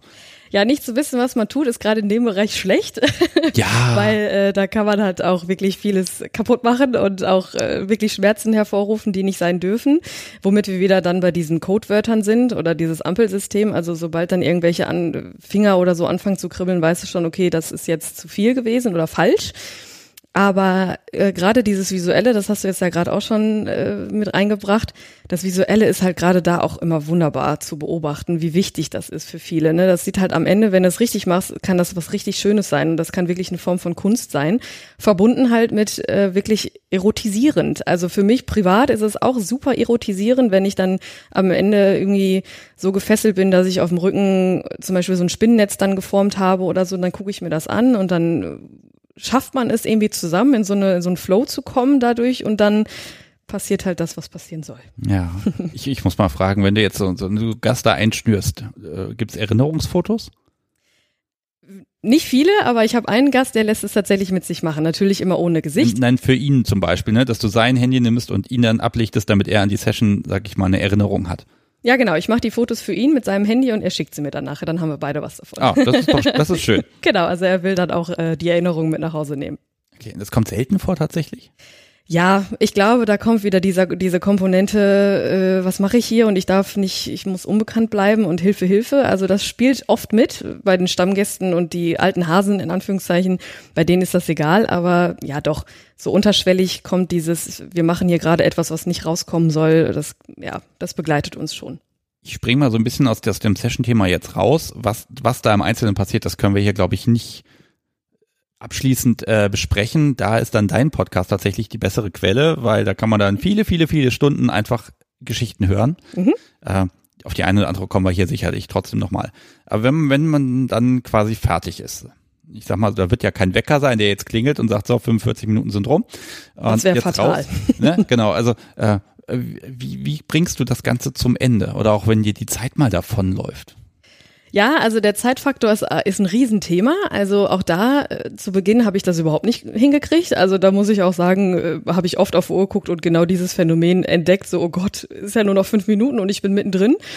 Aber äh, auch da muss man halt, oder ist das Studio auch ein bisschen kulant und sagte, ja komm, mach einfach, du musst ja jetzt nicht, nur weil du fünf Minuten noch über hast, musst du jetzt in fünf Minuten fertig sein. Dann kann man das so ein bisschen ausschleichen lassen und ein bisschen überziehen, ist ja auch schön für die Gäste. Aber äh, das, lernt, das lernt man tatsächlich mit der Zeit. Da wären wir wieder beim Profi. Ich würde mich jetzt auch nicht als Profi bezeichnen, obwohl ich das jetzt seit anderthalb Jahren mache. Aber man hat da irgendwann ein Gespür für. Natürlich hat man die Uhr am, am Arm und man guckt zwischendurch immer wieder drauf. Und das macht man auch gerade, wenn man Sessions mit einer anderen Dame zusammen macht, muss man da öfter drauf gucken, weil das ist, da passiert ja nun mal auch viel mehr und man, man schweift schon mal schneller ab. Aber so oder so, man hat da ein Gefühl irgendwann für, wie die Zeit dann jetzt gerade so genutzt wird. Okay, und ähm, wenn das dann zu Ende geht, ich sag mal so, wenn, ich kann mir das vorstellen, du löst dann die Fixierung und ja, du musst ja irgendwie jetzt, ich sag mal so, du hast ja so eine Dramaturgie. Du wirst die Leute ja nicht dann abmachen und dann durch die Tür schieben und dann ist gut. Ähm, Gibt's da, gibt's da einen Ablauf oder?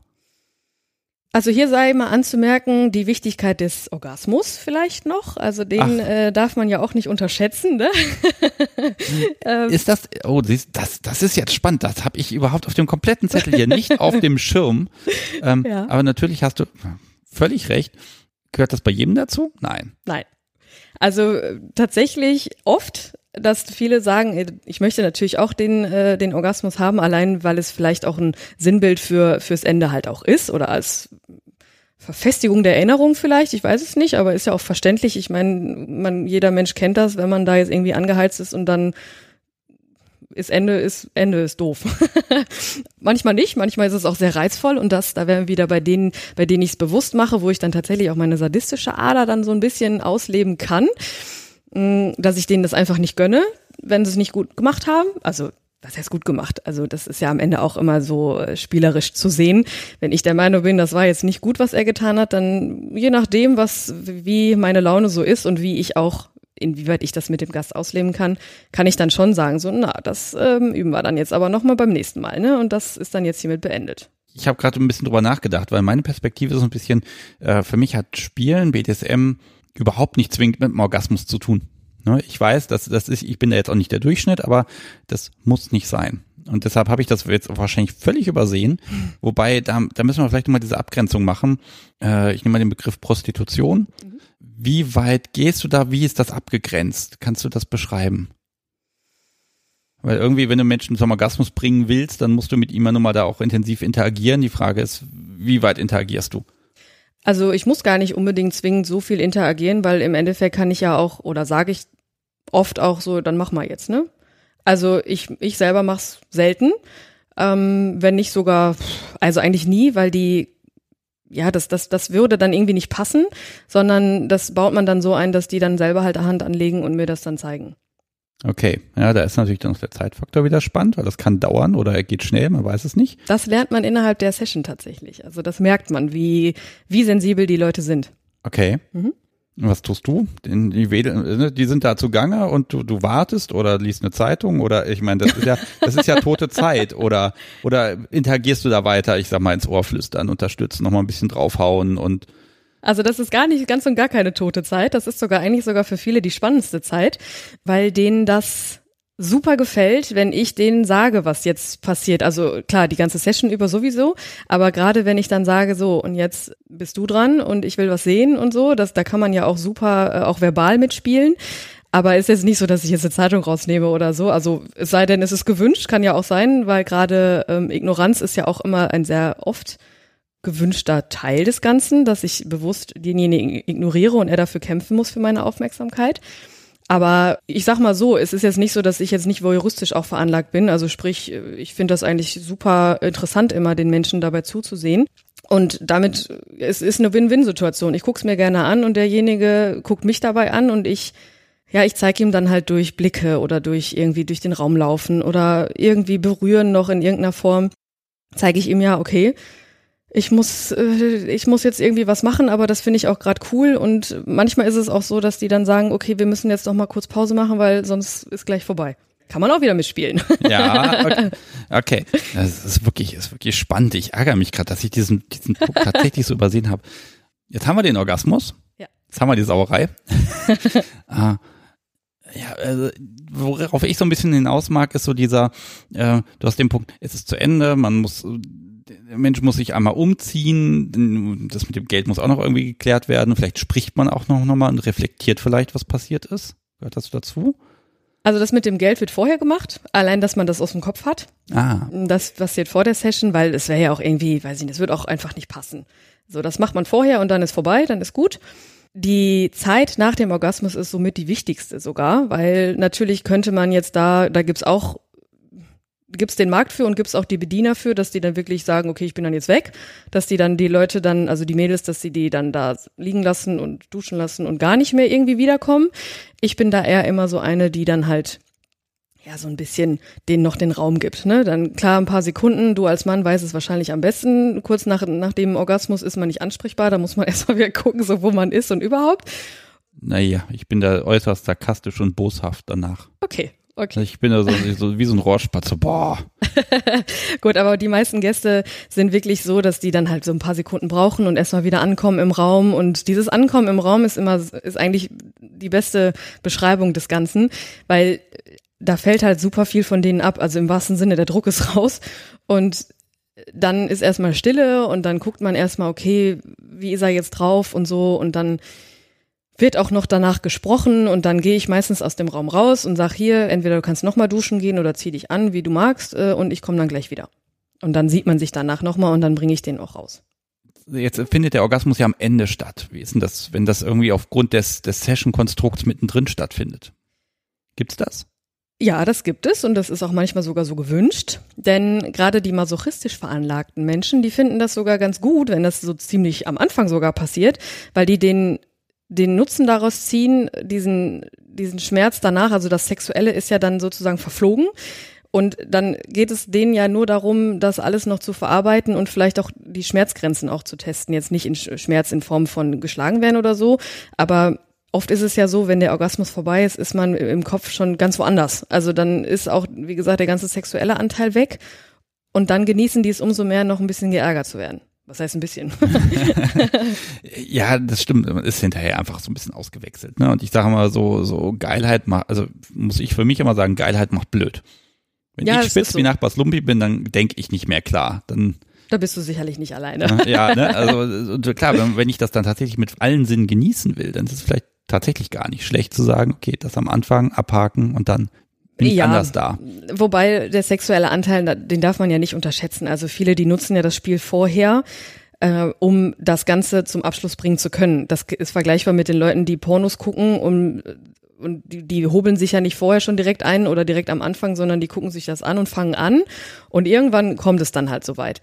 Aber ähm, ich finde es halt immer total spannend, genau das die Gäste zu fragen. Also unser eins ist ja dann auch so, dass ähm, ich die Gäste bewusst nach der Session nochmal frage, wie war es denn für dich, wie geht's dir, was ist bei dir passiert, war irgendwas gut, war irgendwas schlecht, so was hat dir besonders gut gefallen, tralala. Also das, weil ich das halt super gerne verstehen möchte, was da jetzt auch passiert ist.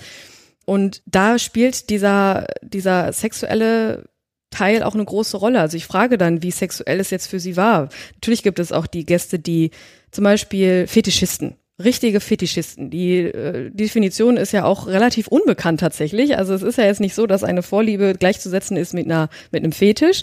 Für einen Fetisch, also ein Fetisch hm, wird ja dadurch gekennzeichnet, dass man das, dass man irgendwas braucht, um wirklich sexuell erregt zu werden. Ja, und zwar ein Ding vor allen Dingen, ne? Nicht ein Menschen, sondern ein, genau. ein, ein, ein etwas Gegenständliches. Ja, oder ein Zustand, ne? Also irgendwie ein, ein Rollenspiel. So, also dass man sich da wirklich dass es ohne dieses Rollenspiel und dieses Ding halt nicht geht. Und ich habe einen Gast, der, dem, da muss ich immer Kniestrümpfe anziehen. Also Nylon-Kniestrümpfe zwar, aber nur bis zum Knie halt, so was ganz komisches, weil das ist jetzt rein so für viele Frauen wahrscheinlich nicht unbedingt sexuell, weil es halt nicht über, übers Knie geht, sondern also keine Overknees sind, sondern so bis zum Knie. Das ist ein bisschen verwirrend am Anfang gewesen. Aber der äh, bringt die halt auch immer mit. Und dann passiert die Session und dann danach ist, als würden da zwei Menschen stehen. Also als wäre ein anderer reingekommen, als er rausgeht. Und er sagt dann auch, er will das, das Ding auch noch nicht mitnehmen dann, ist meistens zerrissen dann, aber er sagt dann, ja, nee, reicht dann jetzt auch, kannst du wegschmeißen, das ist wieder für zwei, drei Wochen gut und dann komme ich wieder. Also das ist so, auf der einen Seite ist es sexuell wichtig für ihn, das jetzt gerade dann zu machen so. Äh, und ich spiele da eine absolute Nebenrolle in diesem ganzen, in dieser ganzen Chose. Das ist immer total spannend so und auch verwirrend für mich, dass ich da denke, na ja, gut, ich gebe mein Bein, aber mehr muss ich auch eigentlich nicht tun, weil die, die Nylons einfach Kern des Ganzen sind. Das, das ist gerade genau diese Begeisterung, ne? Du erzählst das und findest das toll ja, und hast diese Perspektive und guckst auch auf dich selber drauf. Wie empfinde ich das? Was passiert da überhaupt mit mir und meinem Gegenüber? Äh, das, das finde ich wunderschön. Also du bist ja auch am Lächeln und Grinsen, das darf ich ja mal erwähnen, aber ich, das hört man bei dir auch einfach gut raus. Ist das ungewöhnlich? Also tatsächlich ist es ungewöhnlich. Also ich finde es ungewöhnlich, dass es ungewöhnlich ist. Ich habe das schon super oft gehört, sei es jetzt von Gästen oder auch von, von äh, meinen Kolleginnen, dass die dann wirklich immer wieder mich fragen, so, warum, warum strahlst du so dabei? Ich sage, ja, weil das, das ist super interessant immer, was passiert. Und das ist so schön, dass die Gäste es schaffen, in sich reinzuhören und dem nachzugehen, was da bei denen los ist. Natürlich hast du dann auch oft welche, die dann äh, beschämt hinkommen und auch sagen so, ja, ich weiß nicht und ich fühle mich da jetzt auch selber nicht so wohl mit und bin ich pervers? So, die fragen mich das dann auch so, findest du, ich bin pervers? Wo ich dann immer denke, na ja, was ist denn pervers? Also wer, wer entscheidet denn auch, was pervers ist? Pervers ist erst etwas, wenn der andere es nicht möchte und man das einfordert. So, weiß ich nicht, Vergewaltigung oder irgendeinen Kindern oder da gibt's ja so, ne? Aber davon sprechen wir hier ja nicht. Also ich finde es halt eigentlich eher schade, dass so viele Menschen sich selber einreden, dass es irgendwie was Komisches ist, obwohl es ja überhaupt nicht komisch ist. Erstens, weil es verdammt oft passiert, das wissen die auch oft nicht. Da sind die auch oft erstaunt, dass sie, dass ich denen dann sage, du, das passiert öfter als du denkst. Ja, und ja, ich, wie gesagt, meine Faszination da, darüber kommt, da, rührt halt daher, dass ich das super toll finde, dass Menschen das schaffen, dem nachzugehen, was in, de, in ihnen schlummert. Das ist ja. super. Das heißt, du bist da nicht exemplarisch. Das ist auf der einen Seite toll, dass mhm. ich aus, das ausgerechnet du dich bei mir gemeldet hast. Auf der anderen Seite ist es natürlich blöd, weil jetzt ist natürlich alles, was wir hier heute sagen und aufbäumen, das bildet nicht den, ich sag mal, den, den äh, Studiobesuch ab in einem x-beliebigen Studio in der, in, in der nächsten Stadt, sage ich mal.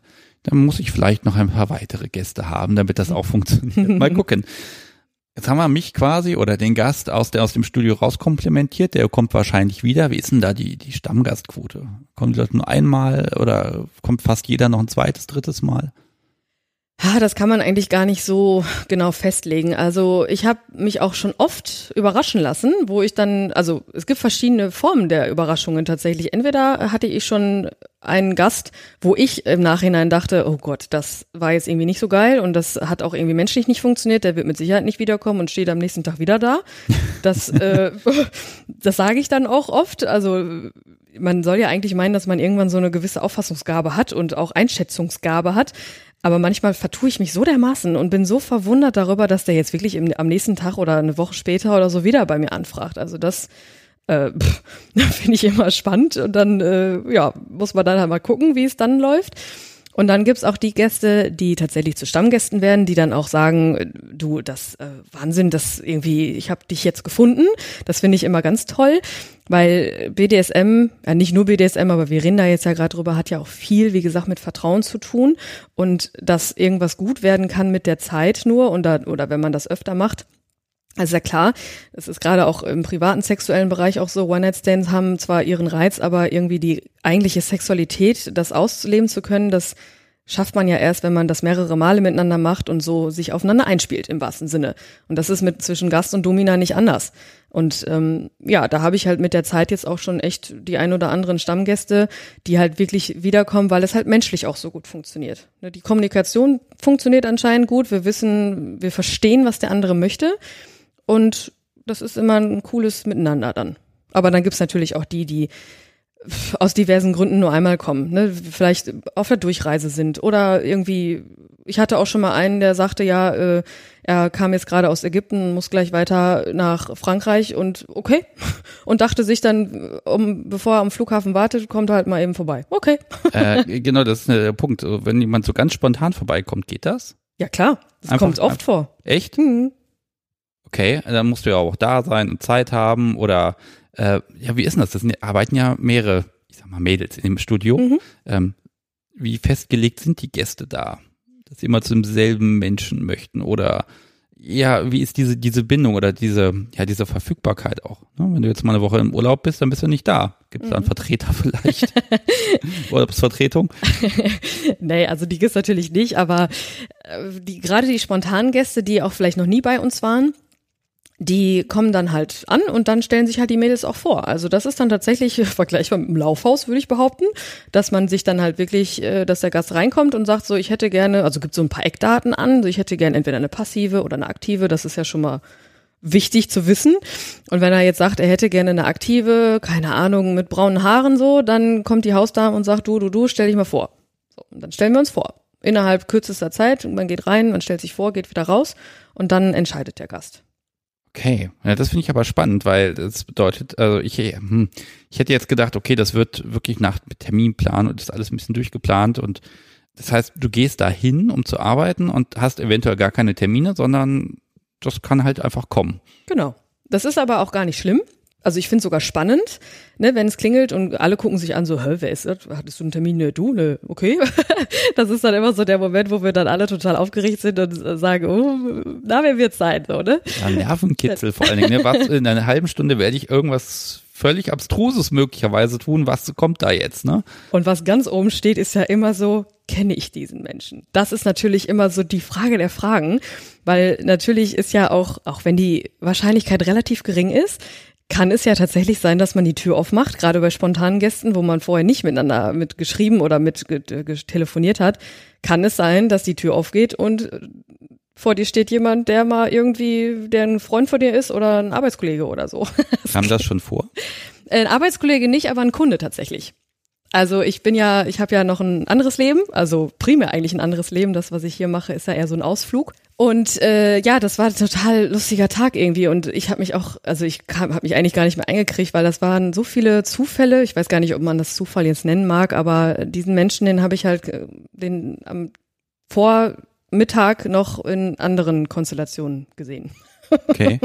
Äh, okay, dann steht er da, du sagst, sagt, ich kenne ich oder Nee, der kannte mich natürlich nicht. Ich kannte ihn ja jetzt auch nicht, habe ihn aber gesehen und ich wusste, wer es ist, weil es halt vorher, er war halt vorher ähm, bei uns im Unternehmen als Kunde und äh, die Arbeitskollegin, die für ihn zuständig war, die hat kam halt vorher auch zu mir und hat mir hat sich halt ein bisschen so mit mir darüber unterhalten, wer das jetzt ist und so und ja und dann, als ich ihn dann abends wieder gesehen habe, äh, kam es dann auch dazu, dass er mich dann gewählt hat sozusagen und dann haben wir die Session gemacht und dann frage ich ihn natürlich auch immer so, na ne, wo kommst du denn her? Magst du erzählen so? Was machst du denn? Und dann hat er mir das halt so erzählt und ich wusste ja, das, ich wusste das ja alles schon.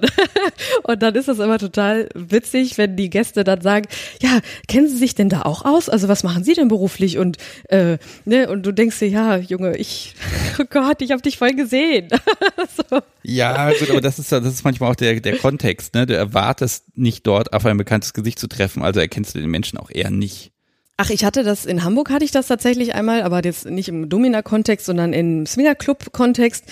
Da habe ich ja auch, äh, ja, in Anführungszeichen einer, äh, bin ich einer normalen Tätigkeit nachgegangen. Und das war morgens im Büro. Ich wusste, mein Chef hat ein Meeting und äh, der kam dann an und dann kam mein Chef sogar noch in mein Büro und sagte, ja, können Sie den noch so ein bisschen bespaßen? Ich muss mir noch eben ein paar Notizen machen und so. Und ich mache die Tür auf und dann ist das mein Stammgast aus dem Swinger Club, den ich sonst halt in Ledertanga und Maske kenne. Also so, das, das in dem Moment weiß ich noch ganz genau. Er guckt mich an, ich gucke ihn an. Ich habe gemerkt, wie, wie das Blut in meinen Kopf schoss.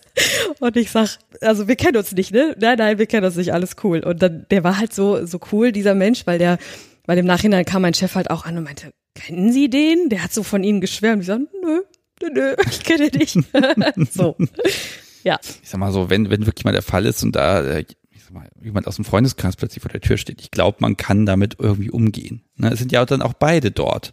Genau, also das ist so frei nach dem Motto, ne, was in Vegas passiert, bleibt da und das ähm, ist da auch so. Also wie gesagt, auch wenn ich über die Geschichten der Gäste spreche, würde ich ja niemals irgendwie, abgesehen davon, dass ich die wahre äh, Identität desjenigen oft auch selber nicht kenne, aber bei manchen tatsächlich schon, weil man sie halt auch kennt aus Medien oder so. Aber ich würde ja nie da äh, in einer Podcast-Folge erzählen, so heute war der und der da. Den kennt ihr alle. Das macht man einfach nicht. mach, mach das mal. Ich wäre gespannt, was nein, passiert. Danke, nein. Ähm, was mich noch brennend interessiert ist, wer kommt da überhaupt? Also äh, klar, Männer, habe ich jetzt verstanden. Nicht nur. Mädels, Paare ähm, Altersstruktur so ein bisschen, gibt's da was, einfach so ein bisschen, so ein bisschen Background? Da würde ich mich echt drüber freuen, wenn du ein bisschen was sagen kannst. Also so bunt wie die, wie die Welt generell ist, da ist auch die, äh, die, ja, sind die Gäste so bunt. Also da kann man gar nicht, kann man gar nicht so wirklich sagen, welche Gäste da primär hinkommen. Also natürlich klar, da werden auch Klischees erfüllt, die äh, erfolgreichen Geschäftsmänner, die dann abends ihre Verantwortung abgeben wollen und sich verdreschen lassen wollen. Ja, da kommt das Klischee auch her und das ist auch in Ordnung, das bedienen wir auch. Und das macht auch Spaß, also das merkt man auch richtig, wie die das dann umso mehr genießen, wenn man dann mal wirklich auf die eindrischt und da fällt vieles von denen ab. Aber es gibt auch von jung bis alt, also mein jüngster Gast war 19, der älteste 75, also da gibt es alles und auch Pärchen und auch Frauen, die da alleine hinkommen beim Pärchen würde mich tatsächlich mal interessieren, ähm, was, was da erwartet wird. Hier ist mein Mann, ich mag mit dem nicht, mach du doch mal, aber ich bin gern dabei. Nee, tatsächlich eher so, das finde ich super schön zu beobachten immer, dass die Pärchen wirklich zu einem kommen und ähm, sozusagen mich als Hilfe sehen. Also das dann, das ist vorher vorbestimmt, die, weiß nicht, eher, also nee, tatsächlich oft sie dominant, er devot. Das ist öfter als andersrum dass sie dann da hinkommen und sagen, so, äh, du kümmerst dich jetzt mal um meinen Mann und ich gucke mir das an. Also das äh, ist, also das hat auch wirklich was sehr sexuell erregendes, auch für mich, dass, dass ich dann denke so, okay, krass, diese Frau, die setzt sich jetzt wirklich auf diesen Thron und es gibt Throns, ja, es gibt Throns auf natürlich, einem Thron. Natürlich ja. gibt es einen ja, Thron. ja, ja, ja. Und der ist auch total pompös und Leder und Holz und Gold und keine Ahnung. Aber da setzt sie sich dann drauf und äh, guckt sich das an, wie ich mit ihrem, also wie wahrscheinlich ja, wie mein Verständnis von Dominanz ist, im Gegensatz zu ihrem Verständnis. Und sie genießt es dann halt total ihre sadistische Ader ausleben zu können und sich das anzugucken und dann sitzt sie da auch und du siehst in ihrem Gesicht, sie grinst dann und sieht so richtig so, ja, genau, das ist es jetzt. Der wird richtig verdroschen und ich gucke mir das an. so schön. Ja. Ich finde ich eine spannende Konstellation, weil das auch wirklich dann nochmal so ein ja, es ist, ich habe jetzt so diesen Gedanken, so dieses, okay, ich mache mir da auch nicht die Hände selbst an ihm schmutzig, da gehen wir mal wohin. Mhm. Ne? Das soll mal jemand erledigen. ähm, ja, finde ich spannend. Ja, das, oh Gott, ich habe folgendes Problem. Ich könnte mit dir, glaube ich, mindestens zehn Stunden hier sitzen und ja. quatschen. Und äh, ich versuche das jetzt mal so ein bisschen zusammenzuraffen, wenn das okay ist. Ja, Denn wir klar. haben, wir haben ja noch mehr als das. Äh, ansonsten muss ich einfach mal bei dir vorbeikommen und dann Gerne, mach das. setze ich mich auf den Thron. Ja, von wegen. ja, genau. Ne? Wir holen uns dann jemanden. ja. Was sind denn Sachen, die du, die du, ich sag mal, aus, aus moralischen Gründen nicht tun würdest? Hm, was würde ich nicht tun? Also der Klinikbereich, dass der spannend für mich wird, hätte ich nicht gedacht. Als ich den Workshop gemacht habe, habe ich sofort, auch anhand meiner körperlichen Reaktion, weil ich irgendwann auch zusammengeklappt bin, als da Blut floss, äh, habe ich eigentlich sofort gedacht, der Klinik niemals. Das hat sich mittlerweile tatsächlich geändert. Also ich nadel mittlerweile auch und ich ähm, habe auch schon mal Katheter gesetzt und auch Unterspritzungen mitgemacht. Also das sind aber so Sachen, Nadeln gehen jetzt noch, also das kann ich immer irgendwie auch im schwarzen Bereich mit einbauen, aber meine Grenzen sind tatsächlich primär im klinischen Bereich, also sprich Unterspritzungen, Cuttings, Nippelspalten oder Hodenunterspritzungen oder so, ja, aber manche wollen das ja nicht nur in den Hodensack, sondern in den Hoden selber rein, also da bin Mhm. ich raus, genau. Und also aber auch, weil ich es einfach, das Risiko, das will ich auch gar nicht eingehen. Und dafür haben wir die äh, tatsächlich ausgebildeten Krankenschwestern, die können das alles machen und die machen das dann auch. Aber Habt ihr tatsächlich da? ja, haben wir da. Das sind auch, das ist total, ich finde das total Das ja cool. spannend. Genau. Die Fachleute da, da hole ich mal den. Experten für diesen Wunsch. Auf jeden Fall. Wir haben hier eine Also, Unterstützung. Das ist total, als ich das erfahren habe, dachte ich, meine Güte, wie cool seid ihr bitte? Ihr seid Krankenschwestern und lebt diesen Teil, den ihr im Krankenhaus nicht ausleben könnt, halt hier einfach aus. Mega. Also ich geil. und äh, ja, also das ist halt so, ähm, ich sag mal, den weißen Bereich generell, den genieße ich mit Vorsicht. Was aber für mich eine absolute, also absolute Grenzerfahrungen schon mal schnell sind, sind Psychospielchen. Also ich hatte ja mal eine Grenzerfahrung, wo ich wirklich im Nachhinein, ich habe gezittert, ich wusste nicht, wohin mit mir, ich wusste innerhalb der Session nicht, kann ich das jetzt noch weitermachen, muss ich jetzt hier einen Cut machen, muss ich dem Gast jetzt sagen, sorry, aber das geht nicht, ich kann das nicht. Also alles, was so mit, mit Psychothemen so, das, da bin ich raus. Hätte ich jetzt erwartet, dass du da einen anderen Schwerpunkt setzt. Okay. Äh, weil bei Psycho ist ja eher so, ja, wobei das gesagte Wort, das wiegt ja manchmal schwerer, ne? Wenn das ein Rollenspiel ist, dann kannst du ja so psychomäßig machen, was du willst, weil beide wissen ja, es ist ein Rollenspiel. Aber irgendwo kommt dann dieser Punkt, wo es dann doch ins Mark trifft und da doch echt ist. Genau, und das war, ähm, da habe ich auch eine Folge drüber gemacht, weil ich das, ich wollte das auch einfach mal Was ansprechen. die 30, Äh, wo du an deine Grenzen gekommen bist. Ja, mit dem Spielzeug zerstören. Das war jetzt so Genau. für mich etwas. Das hätte, also das hat auch ganz äh, ja subtil angefangen, dass ich gemerkt habe, okay, irgendwas läuft hier gerade in die falsche Richtung, weil du sagst, ja, Rollenspiel ist grundsätzlich ist ja schön. Du hast eigentlich ja, du weißt, es ist ein Rollenspiel und da sind die Grenzen gesetzt und wenn das Rollenspiel vorbei ist, ist es auch das hat nichts mit der Realität zu tun, aber da hat sich leider die Realität mit eingemischt und da war so ein Punkt für mich, wo ich gedacht habe, okay, das, ähm, da, da, da sollte er an anderer Stelle mal arbeiten. Das, das ist eine hervorragende Überleitung, so in Richtung Podcast zu kommen, weil tatsächlich ist diese Folge die erste, die ich von dir gehört habe. Die wurde mir nämlich empfohlen, hier hört da mal rein. Äh, und habt ihr gehört, mit den ersten zwei Minuten, hm, ja, ist ganz okay. Und dann dachte ich mir, oh, da redet ja jemand wirklich sehr offen. Also ich habe irgendwo den Titel da aufgeschrieben, Grenzerfahrung oder sowas war das. Äh, Folge 30, äh, Grenzerfahrung, Spielzeug zerstören. So einfach hieß sie. Das habe ich jetzt gar nicht hier gefunden. Da, da war so meine, meine Aufmerksamkeit tatsächlich geweckt, weil ich dachte, okay, das ist ein, ein Einblick in, was tust du, wie empfindest du es und wen hast du ja vor dir und wie viele Gedanken du dir auch hinterher machst, dass dich da auch hinterher nochmal ein bisschen mitnimmt. Ich mag vielleicht nochmal als, als letztes Ding nochmal, um das mit dem Studio abzuschließen. Du merkst, ich schwimme gerade so ein bisschen zwischen beiden Bereichen hin und her. Äh, wie viel Zeit braucht man zwischen Gästen? Kommt drauf an, was gemacht wurde. Also auch da, ich weiß nicht, ich, ich kann halt immer nur von mir sprechen, aber bei mir kommt es immer sehr drauf an, was passiert ist in der Session. Also wenn es wirklich jetzt ein Stammgast war, zum Beispiel, wo ich weiß, okay, wir schnacken nur oder wir machen irgendwie was total Lustiges oder wir, das ist halt einfach ja wirklich Arbeitsalltag, so blöd es klingt. Äh, da, da ist das völlig okay für mich, wenn ich danach kurz irgendwie runterkomme, weiß nicht, einen Kaffee trinke oder sprechen wir da vielleicht von einer Viertelstunde oder so. Also da brauche ich wirklich nicht viel, weil es halt schon gewöhnlich ist und auch äh, ich verbinde da nur was Positives mit. Wenn natürlich dann sowas passiert wie jetzt da mit diesem Spielzeug zerstören, wo ich wirklich auch an meine ja an meine Grenzen gekommen bin, was meine Psyche angeht, was meine Psyche angeht, da habe ich wirklich danach war vorbei. Also da hätte auch keiner mehr kommen können. Das hätte ich auch nicht mehr authentisch dann hingekriegt weil ich halt mit dem Kopf immer noch bei dieser Session war. Also ich hatte mir nicht, ich hätte mir nicht die Zeit nehmen können, wenn der nächste Gast gekommen wäre, das zu verarbeiten, was ich da jetzt machen musste und welche Entscheidung ich dadurch auch getroffen habe. Also bis dahin musste, stand ich ja nie vor der Entscheidung ähm, oder vor, vor der vor der Situation, okay, das das macht mich jetzt mit Schuhe. Also das da komme ich nicht mit klar, das kann ich nicht verarbeiten. Das war ja wirklich der erste Moment, wo ich wirklich gesagt habe, nee, das darf nicht nochmal passieren, weil da halt wirklich offensichtlich irgendwelche Themen sind, die nicht verarbeitet waren vom Gast und die er versucht hat, dadurch zu kompensieren, aber meines Erachtens auf falsche Weise. Und wäre danach jemand gekommen, das hätte ich nicht hingekriegt. Aber sonst normalerweise alles gut. Also man weiß ja auch selber, wenn man, wenn ich jetzt durch die Tür des Domina-Studios gehe, weiß ich ja, okay, mein Alltag ist jetzt vorbei, mein eigentlicher Alltag, und jetzt schaffe ich gerade den Spagat hin zu der anderen Welt. Ja, also du hast eben gesagt, und das ist halt, die Frage ist einfach, fühlt es sich wie Arbeit an? Wenn es sich wie Arbeit anfühlen würde, würde ich es nicht machen. Weil dann könnte ich es auch nicht so authentisch machen, wie ich es, wie ich es machen will. Also da gehört ja auch wirklich mein Spaß zu, mein Interesse, den Gästen gegenüber, dem Spiel gegenüber, der ganzen Situation gegenüber. Das muss ja schon Spaß machen. Also es bringt mir jetzt nichts, wenn ich sage, ich mache das der Kohle wegen. Natürlich, das kann man im Nebensatz auch erwähnen, es ist ein netter Nebenjob, ist so. Aber der, den Preis, den man dafür teilweise auch zahlt, ist schon anhand solcher Beispiele wie jetzt mit dem Spielzeug, der ist hoch. Den, das ist manchmal schon grenzwertig, aber oft halt auch einfach nur cool.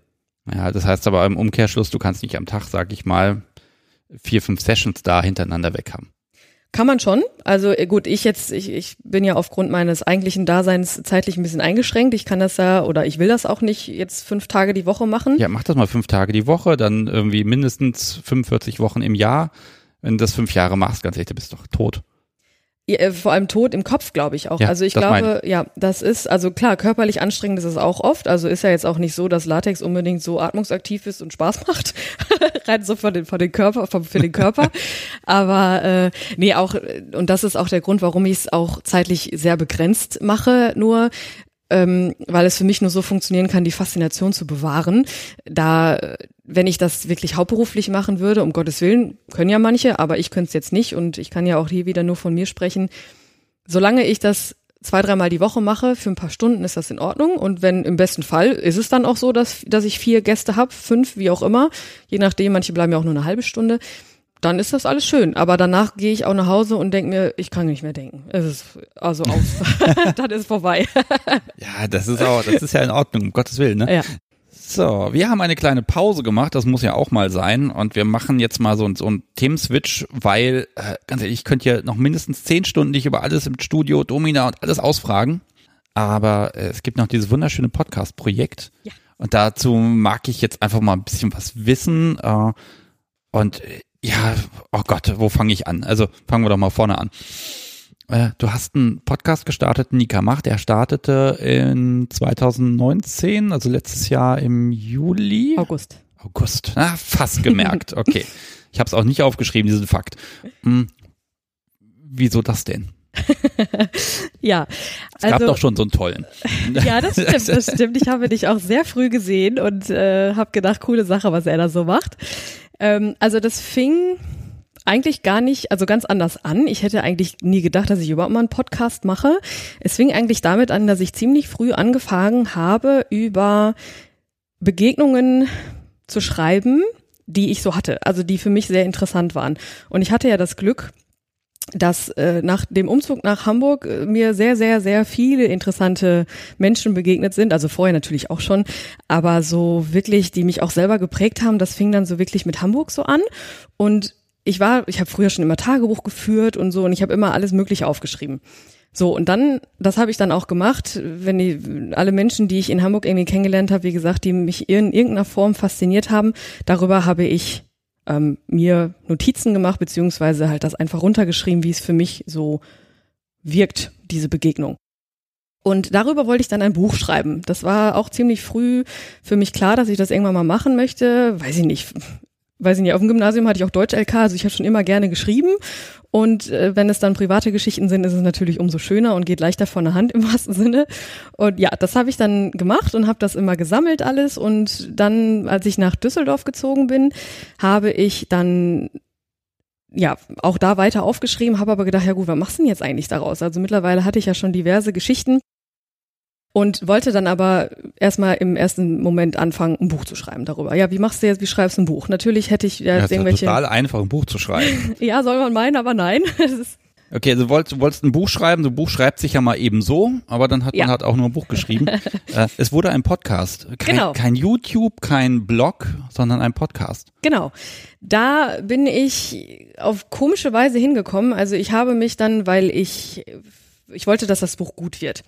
Und dann habe ich gedacht, okay, parallel zum Buch, um es auch irgendwann vermarkten zu können, dachte ich, wäre es einen guten Blog zu machen.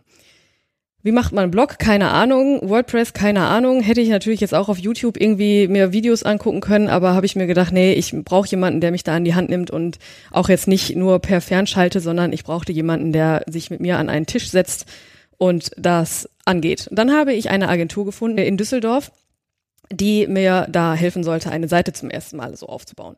Und der kam dann, also mit dem ich da zusammengearbeitet habe, der kam dann irgendwann auf die Idee so, du, du musst darüber sprechen. Und ich sage ja, wie drüber sprechen, so Podcast, okay, hat man mal irgendwie so gehört, aber äh, nee, kann ich auch nicht, wie macht man das denn und so. Und, äh, aber er hat mich dann tatsächlich so überzeugt. Ich habe dann irgendwann einfach mir so ein Diktiergerät gekauft und habe dann so die erste Folge aufgenommen.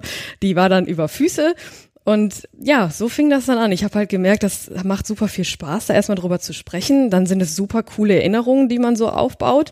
Und ja, wenn es dann auch noch Leuten irgendwas bringt, ist doch cool. Ich hätte ja nie damit gerechnet, dass da überhaupt irgendwie Feedback kommt oder dass sich da Leute das gerne anhören. Und mit der Zeit, das ist total schön und wunderbar, dass ich da immer mehr positives Feedback bekomme und auch, dass die Leute wirklich sogar so weit gehen und mit, mit mir Interviews führen wollen. Also so wie bei dir. Ich mache es dir quasi nach, dass ich äh, Leuten quasi die Plattform biete, über ihre ja, Neigungen oder ihre, egal welche Themen es sind, darüber sprechen zu können. So ist es ja, es sind auch 50 Folgen tatsächlich. Also du hast da echt ein straffes Programm, jede Woche eine. Ja. Äh, da beneide ich dich ein bisschen drum. Das äh, würde ich nicht packen. Äh, du steckst also da extrem ja, viel Zeit und Energie rein oder ist es einfach verdammt gut organisiert? Also nehmen wir mal ein Beispiel. Äh, ich habe das Gefühl, die Folgen, die sind so, die sind so schön durchstrukturiert. Äh, schreibst du das alles auf und liest es dann? Nee, so klingt es nicht. Wie, wie, wie funktioniert das? Wie machst du das? Also ich weiß nicht, wie ich es schaffe, aber ich schaffe es tatsächlich, mir keine Notizen zu machen. Also sprich, ich spreche einfach so frei Schnauze da rein, äh, wenn ich irgendwas erlebt habe oder also taufrisch, entweder wenn ich von Gästen erzähle, das mache ich dann meistens direkt nachdem ich Feierabend gemacht habe, sozusagen als Domina, bin ich dann wieder die andere Person, die dann anfängt, einfach das zu verarbeiten und das Diktiergerät vor dem Mund hält und loslegt. Aber ich habe dann halt ziemlich schnell auch erkannt, okay, die Sachen, die ich bisher so aufgeschrieben habe von Menschen, also von Begegnungen mit Menschen, die außerhalb der Domina-Geschichte passiert sind, die kann ich halt auch super mit da reinsprechen. Und auch wenn ich die vorher schon aufgeschrieben habe, habe ich das dann halt so dazu genutzt, ähm, aus meinen Erinnerungen heraus einfach mal drauf loszuquasseln und auch aus meinem Privatleben dann so ein bisschen zu erzählen. Somit hatte also nicht jede Folge äh, was mit Gästen zu tun, sondern auch aus den Begegnungen, die ich vorher hatte. Ja, ich bin da völlig fasziniert gewesen, weil ähm, der einen Seite redest du über deine Arbeit, aber auch eben über das Persönliche. Ich, ich mag mal da wirklich eine rausgreifen. Es gibt zwei Folgen. Mhm. Ähm, die habe ich gestern nochmal gehört, 25 und 26. Äh, mit denen sollte man vielleicht nicht anfangen. Also 25 ist nämlich Mama, Papa, ich bin Domina, so heißt sie. Ja. Und du heulst da Rotz und Wasser ins Mikrofon rein. Und ich habe gesagt, oh, wow, das ist aber jetzt mutig. Es ging halt darum, dass du dich vor deinen Eltern outen wirst mit dem, was du tust. Und ich sag mal, ich will jetzt nicht spoilern groß. Sag mal, es gibt dann eine Folge davor, völlig fertig, und eine Folge danach, und die muss man dann einfach hören, äh, äh, was dann dabei rausgekommen ist. Und ich fand das so unglaublich nah. Da bist du wirklich sehr nahbar und man, man denkt sich, okay, das ist nicht geskriptet, das ist jetzt hier kein, kein Schauspiel oder so, sondern du gibst da tatsächlich einen Einblick in deine Persönlichkeit. Ja. Das finde ich toll. Danke dir. Also ich, ich wollte von Anfang an den Podcast so nah wie möglich machen. Also witzigerweise bei dem Thema Nahbarkeit ist ja so eine Sache, äh, aber Unabhängig davon wollte ich halt klar auch Geschichten erzählen, um die Welt an sich, diese BDSM-Welt aufzubrechen. Aber ich wollte von Anfang an, dass die Leute auch mehr, mehr und mehr von mir erfahren und auch ja, sehen, dass ich halt am Ende auch nur ein einfacher Mensch bin. Und gerade bei den Folgen, die du jetzt gerade genannt hast, das war eine Zeit, die sehr prägend für mich war und die auch, also das, werde ich nie vergessen, auch wie meine Eltern reagiert haben und so. Und Hintergrund war aber eigentlich, dass ich ja angefangen habe, dann den Podcast zu machen und habe dann immer so gedacht, ja, meinen Eltern erzähle ich das irgendwann mal und alles gut. Und ich komme tatsächlich aus ja gutem Elternhaus. Also meine Eltern haben äh, schnell oder früh darauf geachtet, dass ich halt auch gut im Leben klarkomme und deshalb habe ich ja auch dann mein Abitur gemacht und habe dann auch eine Lehre gemacht und habe auch studiert und habe alles so gemacht, was irgendwie so gesellschaftskonform gewünscht ist und deshalb war es für mich halt umso schwieriger, meinen Eltern zu sagen, so, das habe ich jetzt alles gemacht, aber ich muss euch da jetzt doch noch mal was sagen, was so ein bisschen ausbricht.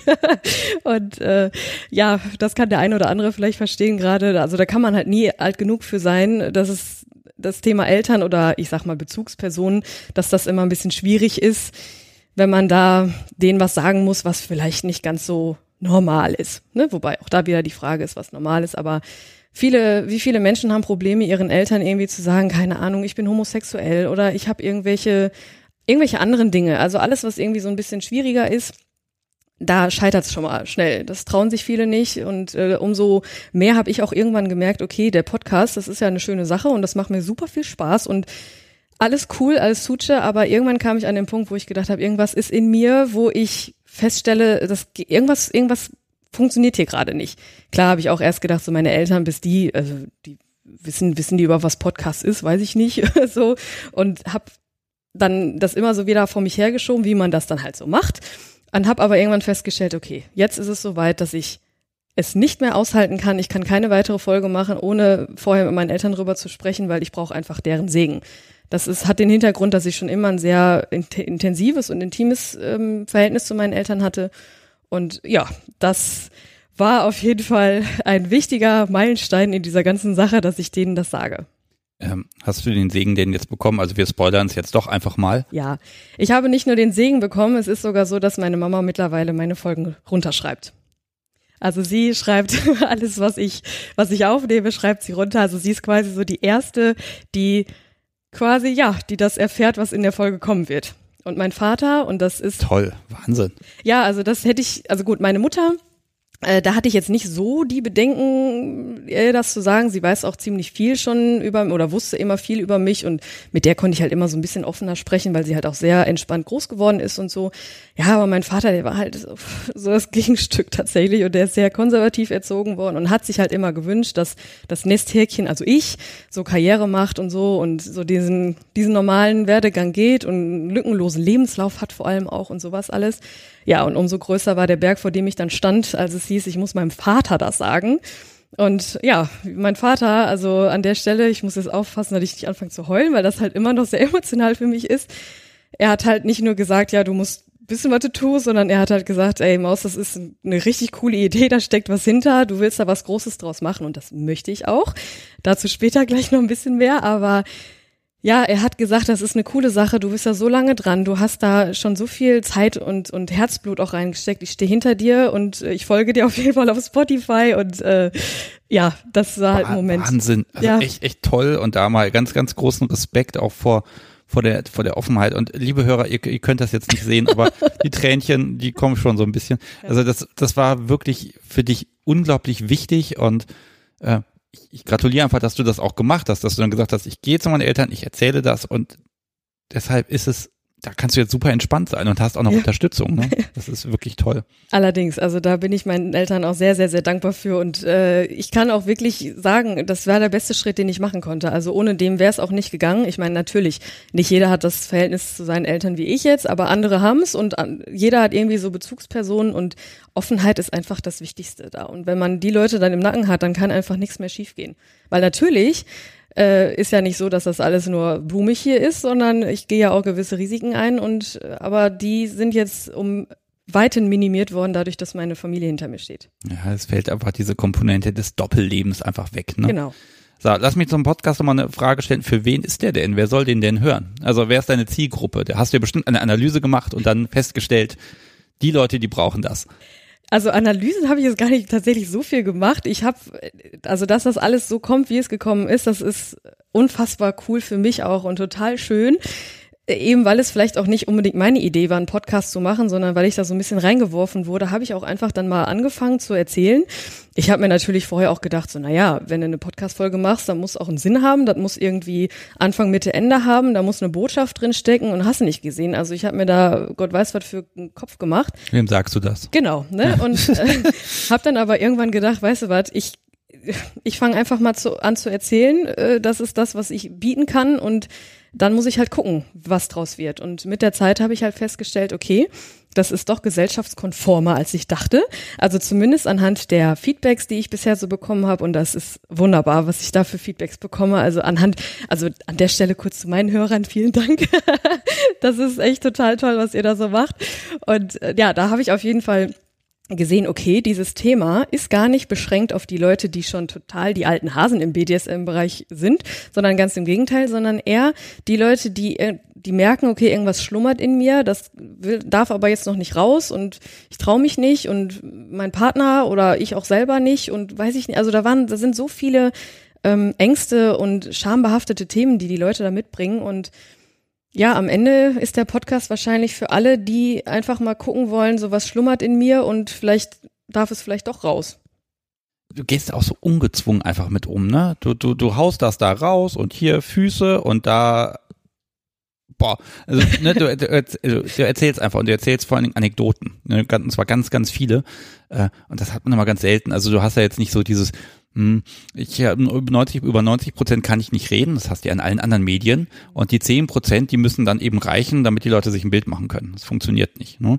Und auch ich, ich finde das eben schön, du hast eben die, wirklich diesen Fokus auf Domina im Studio erstmal. Äh, bleibt das dabei? Ich meine, irgendwann gibt's doch da nichts Neues mehr.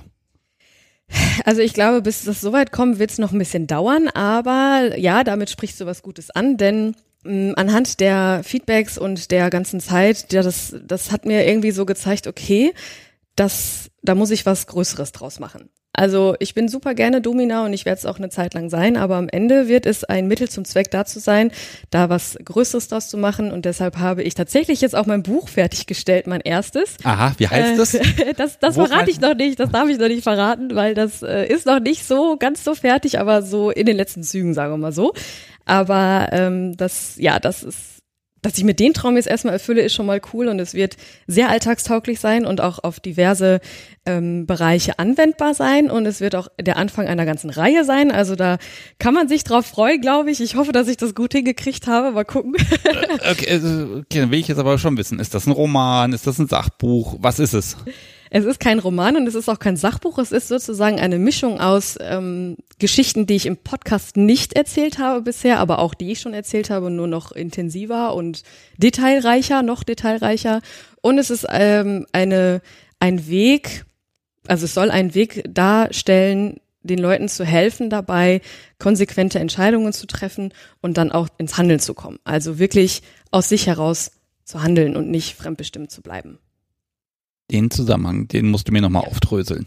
Ja, das, äh, das habe ich ja selber durchgemacht, das Ganze. Also ich habe ja auch ganz lange ganz gut funktioniert und habe also alles so irgendwie erfüllt, was von mir so erwartet wurde und habe aber ziemlich schnell gemerkt, okay, irgendwas bleibt ja auf der Strecke und das bin ich selber.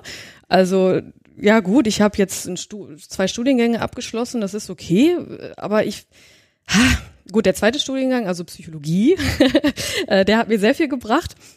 Ja, da, da beziehst du dich auch immer wieder drauf, wo ich denke, ja, so Hintergrundwissen ist manchmal gar nicht doof. Ja, wobei, äh, also ich habe zwar auch den äh, Sexualbereich, also Sexualtherapie habe ich auch gemacht, aber das, äh, das an, anzuwenden auf alternative Weise in Form von Domina-Dasein, das hätte ich mir damals jetzt nicht unbedingt gedacht, dass ich das mal mache, aber umso cooler ist der Zusammenhang. Also natürlich äh, steckt da auch immer was hinter, wenn Gäste zu mir kommen und auch, ja, generell ist die Sexualität ja hat viel mit der Psyche zu tun auch oder mit dem Inneren, was in einem drin ist und was einen bisher so geprägt hat. Und ja, also deshalb, das kann ich noch am ehesten verstehen, dass ich das gemacht habe, dieses Psychologiestudium. Aber äh, und ich habe es auch nicht auf, äh, auf normalem Wege gemacht. Also dafür war mein NC damals einfach zu schlecht, kann ich an der Stelle mal sagen. Also es hat nur für BWL und Sozialwissenschaften gereicht, nur. ohne das jetzt äh, blöd klingen zu lassen. Aber ich wollte eigentlich ursprünglich immer Psychologie studieren und musste es dann aber an einer privaten Schule in Hamburg nachmachen, eben weil es mein Herzenswunsch war und weil ich es immer machen wollte. Und deshalb habe ich es dann nochmal gemacht aber halt eben nicht an einer staatlichen Uni, sondern an einer privaten und das sehr praxisbezogen. Also da habe ich mich regelmäßig nackig gemacht, das kann ich dir sagen. Also das war auch für, mehr, für mich als zur Reflexion sehr schmerzhaft und sehr tränenreich, aber umso hilfreicher. Vielleicht sogar der Grund, warum ich mittlerweile so gut damit umgehen kann, auch mit, mit generell Offenheit dem Leben gegenüber. Und äh, ja, das möchte ich halt also mein Beispiel oder meine Geschichte soll eigentlich als Beispiel in dem Buch dienen, dass man halt wirklich, ja, den, also den normalen Werdegang gehen kann, aber man muss einfach gucken, dass man selber glücklich wird mit dem, was man, was man tut und wie viele Menschen sind unzufrieden in ihrem Job, in ihrem Leben, in ihrer Sexualität, in sämtlichen Lebensbereichen sind sie unzufrieden, weil sie sich einsperren lassen, in Zwangsjacken stecken lassen. Und äh, das ja, möchte ich halt anhand meines Beispieles und dann auch anhand vieler Beispiele meiner Gäste in, innerhalb eines Buches mh, aufzeigen und aber auch einen Weg daraus bieten. Okay, also das, das Buch ist gar nicht mh, so themenbezogen, wie es der Podcast zum Beispiel ist. Im Gegenteil, sogar viel offener, aber du kannst natürlich, ich, ich merke schon, du hast da so einen Masterplan. Ich mache jetzt das, dann das, dann das, dann das, dann das, dann das. Und du kommst dann irgendwann irgendwo hin, wo du hin willst. Genau. Äh, wo willst du hin? Mein Riesentraum ist es halt irgendwann auf der Bühne zu stehen äh, und das alles so zu bündeln. Okay, wo auf der Bühne stehen? Also, hm, ich, was, ich überlege gerade, wer steht auf Bühnen? Comedians? Nee, wobei das könntest du wahrscheinlich sogar machen, wenn du das willst. Das würdest du gut hinkriegen. Gib mir mal was, was ich fassen kann. ja, also ich möchte tatsächlich auch so ein bisschen Infotainment bieten. Also jetzt nicht nur Entertainment, sondern ich möchte so eine Mischung machen aus mh, hm, Geschichten erzählen, ja, ähm, aus meinem Leben erzählen, ja. Ich möchte aber auch sozusagen ja das alles bündeln, indem ich den Leuten im Endeffekt sollten wir uns alle einfach mal ein bisschen entspannen und wir sollten alle mal ein bisschen offener darüber dafür sein, irgendwie auch mal alternative Wege zu gehen. Und ich finde, das Domina-Dasein dient mir halt als gutes Mittel zum Zweck, weil dass ich da mit sämtlichen Seitenwinden zu tun habe, das ist also Wahnsinn. Da könnte ich könnten wir eine eigene Folge machen, was da alles für Nebengeräusche herrschen. Und aber das gerade weil es halt dieses dieser Themenbereich ist, der so klischeebehaftet und so unterweltlerisch ist noch, kann ich gut dazu, die, dazu nutzen, um das alltagstauglich zu machen und generell. Ist das dein Wunsch, zu sagen, das ist okay, das könnt ihr alle machen? Nee, also jeder soll selber entscheiden, in, inwieweit man damit hausieren gehen möchte und wie offen man damit umgehen möchte.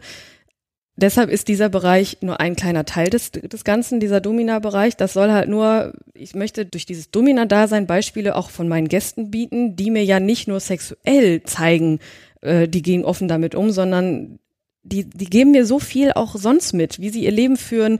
Zum Beispiel mein ältester Gast, der mir so, so viele Lebensweisheiten auch mitgegeben hat. So, das ist, also das ist so wunderbar äh, projizierbar auf den, auf das, auf das generelle Leben, dieses ganze Ding, was ich da gerade mache. Und ja, und das ist, das wäre schon schön, wenn ich da einfach die Plattform hätte, im wahrsten Sinne, in Form einer Bühne und darüber erzählen darf und halt aber auch den Menschen was mitgeben kann, dass die halt wirklich auch mal sagen, okay, was möchte ich eigentlich wirklich tun? Bin ich gerade zufrieden mit dem, was ich so tue? Da gibt's viele, viele schon sehr coole Leute, die darüber sprechen. Aber ich glaube, meine Herangehensweise ist da halt ein bisschen, ich sag mal, alternativ. Also, also ich fasse mal so zusammen. Also du, nimm, du nimmst halt quasi das Domina-Paket als Türöffner, mhm. äh, um dann zu gucken, Leute, schaut, dass ihr frei seid, glücklich seid, das, macht, das macht, was ihr machen wollt. Kann man das so zusammenfassen? Ich weiß, ich drücke das jetzt unfassbar, mhm. komprimiere das jetzt auf einen Satz runter. Ich weiß, es ist fast schon Bildzeitungsniveau. Entschuldigung. nee, alles gut. Das ist ja gut, wenn man das einfach auch mal ein bisschen runterbricht, um das auch besser zu verstehen. Aber zum Beispiel, ja, das Domina-Dasein, du hast vollkommen recht, das soll der Türöffner sein, aber es gibt ja auch eine Zeit außerhalb des Domina-Daseins, auch in meinem Leben. Also selbst so, so Alltags, was heißt Alltags ja auch noch nicht mehr, aber so, man, man soll auch einfach mal Dinge machen, die unbekannt sind und die, wo man auch selber noch nicht weiß, okay, ist das was für mich, aber das kann man halt alles erst ja entscheiden, wenn man das mal gemacht hat. Und Beispiel, weiß ich nicht, kennst du vielleicht diese, diese Match-Runs, so Fisherman oder Tough Mudder oder Xletics, falls dir das was sagt. Ja. Da, da, rennen halt Erwachsene, die werden zu Kindern und rennen durch Scheiße. so, und, und so sudeln sich in Güllefässern, sowas. Das habe ich jetzt auch dreimal schon gemacht. Echt? Und ja, und das sind halt auch wieder so, so Momente in meinem Leben, wo ich am Anfang gedacht habe, meine Güte, was tust du dir da an? Aber nachher, das ist so cool gewesen und wie man sich dann fühlt vorher, mittendrin, nachher, was das einem, was das einem gibt. Manchmal trifft man Entscheidungen, wo man, die man, dann geht man die Schritte und dann stellt man nachher fest, ja, okay, war in Ordnung, ist aber nichts für mich. Soll ja auch in Ordnung sein. Das habe ich auch schon gemacht. Aber ich kann das halt jetzt erst alles entscheiden oder feststellen, nachdem ich es getan habe. Ja, wie gehst du damit um, wenn was schief geht? Wenn du wirklich voll gegen die Wand fährst? Ich hab, bin schon oft gegen eine Wand gerannt, also so ist nicht. und äh, ich mittlerweile, und das hört sich ein bisschen doof an, aber es ist wirklich so, ich sehe alles als Leere. Also es ist überhaupt nicht schlimm, wenn man auch mal so ja wirklich vor der Wand rennt, dann das Wichtigste ist halt, man hat ja immer die Wahl. Entweder man bleibt halt liegen und und verliert sich in dem Opferdasein oder man steht wieder auf und sagt, ja, okay, war eine Scheißidee, aber okay, weiter, next, next so. Ne? Das ist das ist alles so herrlich und deshalb ist das so, so cool, wenn, wenn man halt auch vor die Wand fährt. So blöde klingt, aber man muss es tun, um weiterzukommen. Ja, man muss ja nicht immer wieder vor dieselbe Wand fahren. Ne? Ich glaube, da ist immer der Punkt, äh, dass man sich dann umorientieren muss. Genau. Ja, weil es gibt das auch alles ein bisschen Sinn, weil wirklich diese, diese Begeisterung, die du hast, das scheint so, du bist so ein Mensch, es gibt diese Menschen, die sind so unglaublich lernwillig, die wollen Neues erfahren, erleben, weiterentwickeln, nochmal was probieren, was Neues machen. Das sind Menschen, denen wird nie langweilig. Ich glaube, dir wird nie langweilig.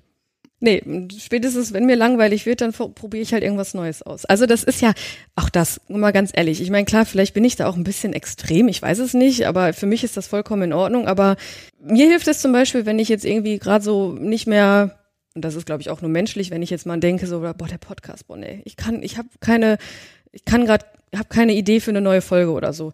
Ja, dann buche ich mir bei der VHS einen Töpferkurs oder so und mache dann irgendwie sowas ganz anderes oder weiß ich nicht, irgendwas mache ich, was überhaupt nichts damit zu tun hat, aber das inspiriert mich dann wieder. Ich weiß nicht, ob ich mache es einfach so und für mich funktioniert und funktioniert super und vielleicht schaffe ich es, dass es auch für andere funktioniert. Also wenn, wenn das Buch dann da ist, dann bin ich gespannt. Ich bekomme natürlich ein Exemplar. Natürlich. Ja, natürlich. wunderbar. ja, irgendwie zu irgendwas muss der Podcast ja auch gut sein. Wenn ich dann hin und wieder mal was zum Lesen kriege, ist das ja auch schön. Nein, ganz, ich habe ja ganz tolle Hörer, die mich hier super unterstützen. Ähm, ich gibt, es hätte ich fast vergessen tatsächlich, weil ich habe so lange keine komplette Folge mal mehr hier zu zweit aufgenommen. Es gibt noch dieses, äh, die Tradition des Dings der Woche. Hast du ah, da etwas? Ja, das habe ich. Pass Ach, sehr auf. Sehr schön. Muss mir das mal eben holen. Und ich gebe es dir einfach mal in die Hand und dann kannst du gucken und raten, was es ist. Okay. Ich habe hier ein blaues, etwas wie ein eiförmig, ein bisschen dünner als ein Ei, würde ich sagen. Aber so von, der, von der Größe kommt das ganz gut hin mit einem Schlüsselanhänger dran. Also es ist ein Schlüsselanhänger, da steht auch was drauf. Was da drauf steht, ist eigentlich egal. Okay, ja, so zwei, also das sind diese, diese Strichmännchen, die jetzt vögeln. Also von daher. Mhm. Okay, auf der Rückseite ist ein, ein Plastiknipsel, den kann man, glaube ich, rausziehen. Ist das ein Knopf? Mhm. Kann man den drücken? Ja, den kannst du jetzt drücken, weil der Nupsi da noch dran ist. Also den Nippel durch die Lasche ziehen solltest du gerade nicht, aber okay. so passiert halt jetzt nichts. Okay, also wenn ich das da rausziehe, dann würde was passieren. Dann würde was passieren. Was würde denn passieren? Es wäre sehr, sehr laut. Als kleiner Hinweis.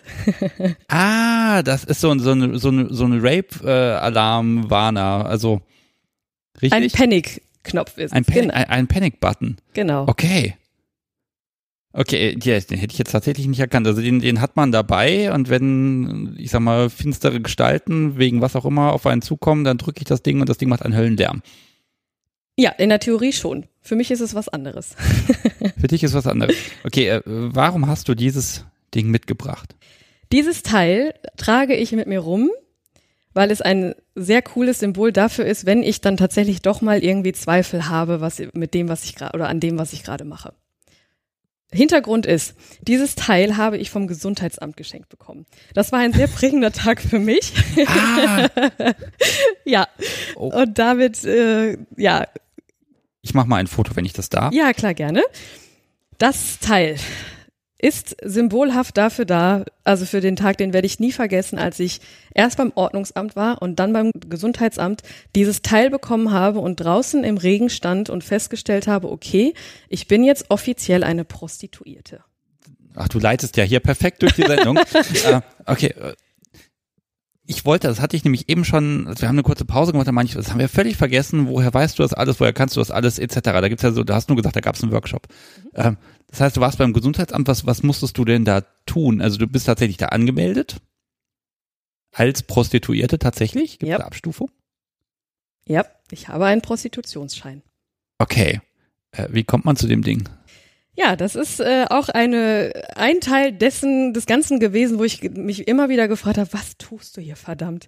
Also gerade weil ich halt vorher dieses absolut andere Leben geführt habe, äh, habe ich halt gedacht, ja gut, dann fängst du halt jetzt mal als Domina an, ne? Pff, mal gucken. Und ja, Pustekuchen, also klar, ich bin super froh, dass ich diesen Workshop gemacht habe. Den muss man auch machen. Also ist jetzt nicht so, dass man jetzt sagt, okay, ich bin jetzt Domina und kann das alles. Was, also, ist, was ist denn dieser Workshop? Es sind sogar mehrere gewesen. Also da lernt man alles Mögliche an Schlagtechniken, an Utensilien, an wie man sich, wie man Vorgespräch führt. Selbst das lernt man, weil das ist wichtig, das ist sehr wichtig, dass man ein gutes Vorgespräch führt, wo man auch ja Dinge über den Gast erfährt, um es dann auch entsprechend gut machen zu können. Man lernt, wie man mit Gästen umzugehen hat. Man hat sogar menschliche Übungsflächen für, äh, für Schlagtechniken und sowas. Also das, auch da gibt es ja Menschen, die sind heilfroh, wenn sie da äh, die Fläche spielen dürfen oder sein dürfen. Das ist total cool.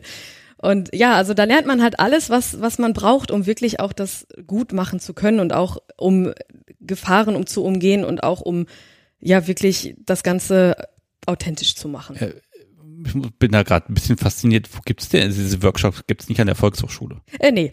wer, wer, wer, wer, wer trägt denn das? Also oder ist das vielleicht was beim TÜV oder von der IAK? Nein, also nehmt mal ganz ehrlich, habe ich also von das ist ja das ist ja wirklich so ein Ausbildungsworkshop in dem Bereich. Ja. Sowas gibt es?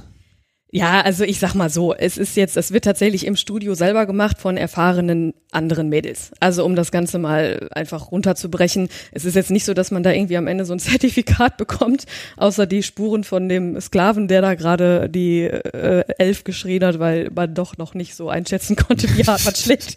Aber nein, das ähm, das handelt bestimmt auch jedes Studio anders, aber da, wo ich halt bin, da haben die gesagt, so du musst erst den Workshop machen, um da vernünftig äh, wirklich Teil des Teams werden zu können. Das ist super, weil ähm, da gibt's sicherlich auch andere. Ja, hier fang mal an, hier ist eine Peitsche, viel genau. Spaß, der Rest, das kommt dann schon mit der Zeit. Hauptsache bringst Kohle, ist einfach so. Also das gibt's halt auch, aber bei uns ist es halt anders gewesen und da bin ich sehr dankbar für, dass ich das so mitmachen durfte und da habe ich halt die Grundlagen gelernt und das ist auch wichtig, dass man das macht. Okay, also das ist, wie gesagt, ich habe das am Anfang völlig unter Tisch kehren lassen, ne? Weil was befähigt dich dazu, ne? Das ist, äh, da habe ich jetzt so meine Sicht als aus Sicht der, der Freizeit-BDSMer, muss ich mal sagen. Ähm, ähm, da gibt es ganz viele Dinge, wo man sagt, hm, das sind so erweiterte Praktiken, das machen nur ganz wenige Leute, da braucht man viel Erfahrung für. Also da, da du hast ja nun mal eine Kundenerwartung und die geht relativ schnell von 0 auf 100. Das muss halt gezielt fit gemacht werden. Und dann lernst du halt am Objekt. Das ist, ich glaube, ich wie Führerschein machen. Ja, wirklich. Ne? Du wirst dann auf die Leute losgelassen und dann guckt man mal, aber es sind noch andere da, die da so einen Blick drauf haben. Ja, man ist ja, also zumindest bei uns war es ja auch so, dass ich am Anfang auch immer mitgegangen bin. Also als ich durfte gucken in den Sessions. Ist jetzt nicht so, dass die sofort gesagt haben, äh, so, da ist jetzt einer, der will Rorschach-Erziehung, viel Spaß. Nee. Also ich habe ganz viele Rorschach-Erziehungen vorher mir angeguckt. Wie, wie lange dauert diese Ausbildung? Kommt drauf an, also je nachdem, was du machen willst. Wenn du den Klinikbereich jetzt auch noch wirklich vertiefen willst, dauert's länger, weil man da noch viel, viel, viel mehr Sachen beachten muss. Aber den habe ich dann jetzt nicht gemacht, eben weil Klinik für mich bis dahin und nicht weiter so. Also manche Grundlagen mache ich, aber dann auch nicht mehr. Das ist für mich dann auch eine Grenze tatsächlich, auch für mich persönlich, weil mir das auch einfach nicht so wirklich was gibt. Aber, und ich deshalb das auch nicht authentisch machen könnte. Aber ähm, ich habe, oh, wie lang war der? Sechs Wochen? Sechs Wochen tatsächlich, ja. aber nicht, aber nicht jeden Tag. Nein, nicht jeden Tag. Also kam, kam, immer so ein bisschen drauf an, wie wie lernfähig ich auch war und wie ja wie die anderen halt Zeit hatten oder auch die die ähm, die Menschen, die uns da unterstützt haben, indem sie halt die Übungsfläche darboten und so. Also das das hatte so verschiedene Gründe, warum es am Ende sechs Wochen gedauert hat. Und wo, in welchem Teilbereich hast du knapp bestanden? also was, was, du hast ja gemerkt, so, hm, du hast ja wahrscheinlich alles wirklich mal reingeschnuppert. Ja. Wo sagst du so, das, also Klinik hast du, okay, hast du so ein bisschen außen vor gelassen, aber was ist so ein, so ein Wunderpunkt, wo du sagen würdest, na, muss ich nicht. Oder da, das fällt mir schwer, das gut zu machen. Ich glaube, die Formulierung passt am besten. Ähm, also klar, ich kurz noch dazu dieser Bestanden habe ich definitiv nicht im Klinikbereich, wie gesagt, weil als, obwohl ich das in Hamburg tatsächlich schon mal gemacht habe, äh, bin ich einmal weggekippt, als es dann äh, darum ging, einen Nippel zu nadeln. Also da habe ich als der Nippel dann da, als ich da den, die Nadel durchstecken musste, wurde ich dann auch in diesem Klinikbett erst wieder wach. Also wir haben auch ein Klinikbett, so ein richtiges Krankenhausbett, wurde ich wach und merkte so, okay, das anscheinend äh, war das zu viel. Mittlerweile, und auch da wieder total cool, mittlerweile kann ich beim Blutabnehmen zusehen. Warum kann ich das? Weil ich es da gelernt habe. Also das ist so, so cool. Das ist Selbsttherapie gewesen in, in coolster Form. Also das ist mittlerweile schon alles wieder gut. Aber ja, wie gesagt, den Klinikbereich, das habe ich, da habe ich dann auch festgestellt, okay, ist super interessant, aber nee. Ja, was für mich halt einfach, weil ich auch da wieder ist, ich kann es nicht, dieses reine Demütigen, ne? so reine Demütigungssession, wo ich den ganz, also wo ich eine Stunde, zwei nur damit beschäftigt bin, den zu beleidigen und runterzumachen und so, das, das bin ich einfach nicht. Das ist nicht meine Natur und da gibt es auch andere, die das weitaus besser machen können. Also ich, ich finde tatsächlich gerade die, den Grad der Professionalisierung finde ich, finde ich spannend. Also ich, ich kenne jetzt, ich glaube, drei Studios habe ich von innen gesehen. Mhm. Die waren jetzt nicht sehr groß. Das eine, da weiß ich sogar noch, weil das haben wir mal für eine Party angemietet. Das waren knapp 200 Quadratmeter, wie vier Zimmer, vier Spiel, Spiel Schrägstrich Themenzimmer und das Bad waren es, glaube ich. Das war also relativ, ich empfand das als relativ klein offenbar gibt es da noch ganz andere Dimensionen, weil wenn man sich wirklich Zeit nimmt, da Workshops zu machen, die Leute da ja einzuweihen, sage ich mal, in die Geheimnisse und, und, und die Kunst, die da auch dahinter steht. Da bin ich wirklich ein bisschen überrascht gerade. Ja, das ist aber ist am Ende und auch da wieder, das kann man auch aufs ganze Leben projizieren, das ist alles eine Frage des Willens, ne? Also man, klar hätten die jetzt auch sagen können, ja mach mal, aber die, das ist halt deren Art und Weise, eine, ja, den guten Service zu bieten und deshalb macht man, nimmt man sich halt die Zeit und den Raum im wahrsten Sinne und da, wir haben auch nur sechs Spielzimmer. Nur, also ist schon relativ groß plus Bad, aber äh, riesig sind wir auch nicht.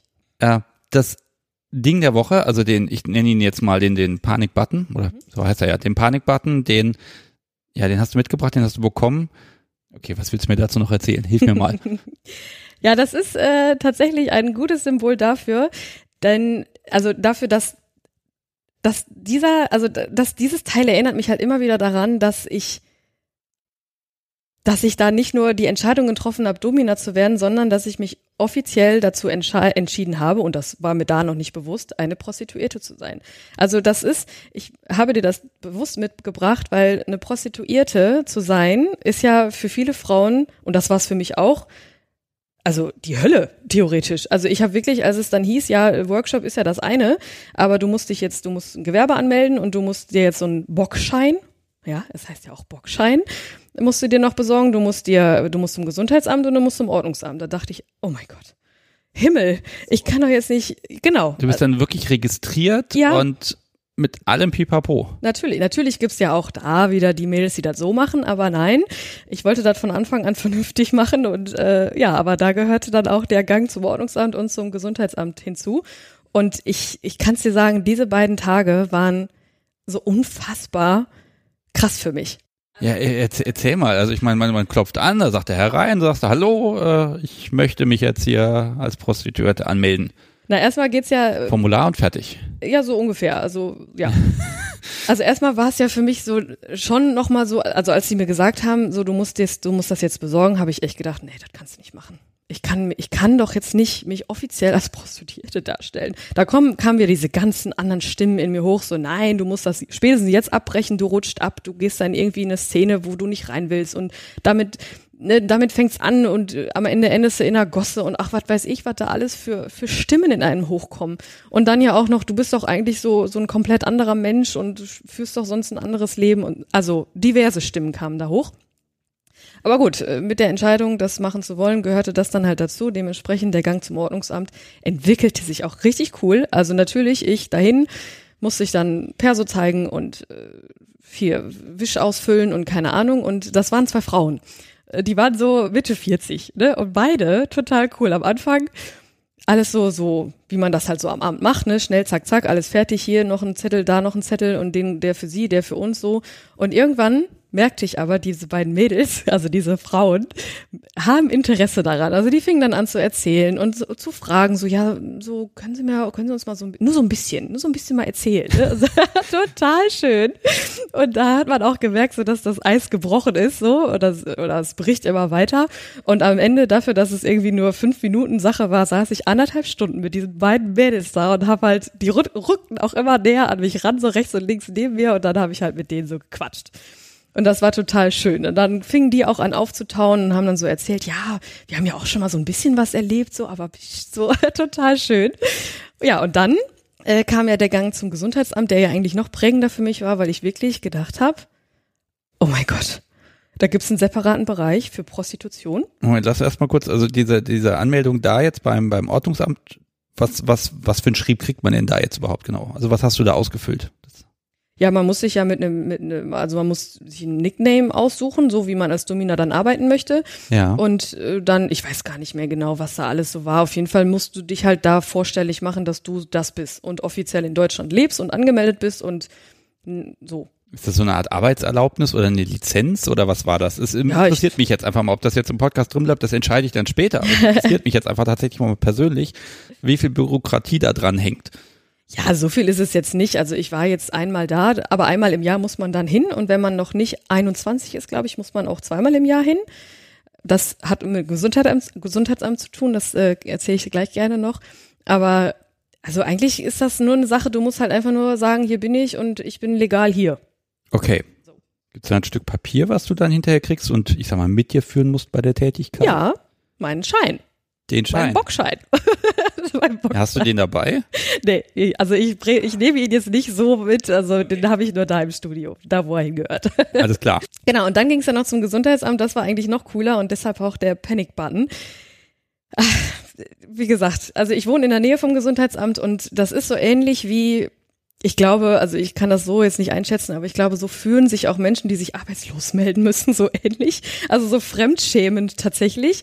Ich, das, Du kommst da rein und dann steht dann so ein Riesenschild äh, Prostitutionsgewerbe hier entlang, so nach dem Motto mit so einem Pfeil. Und ich denk so, oh mein Gott, wenn mich jetzt hier jemand sieht. Und so wie die Gäste manchmal, ne, die kommen dann auch abgehetzt da rein und schnell in irgendeinen Raum, damit man nicht gesehen wird. So habe ich mich auch gefühlt, weil das Gesundheitsamt hat ja nicht nur diesen Bereich, sondern du gehst da, da ja auch hin, ich weiß noch nicht mal wofür, aber das hat auch andere Bereiche und hätte mich da jetzt ein Arbeitskollege gesehen oder ein, ein Bekannter oder wer auch immer, furchtbar.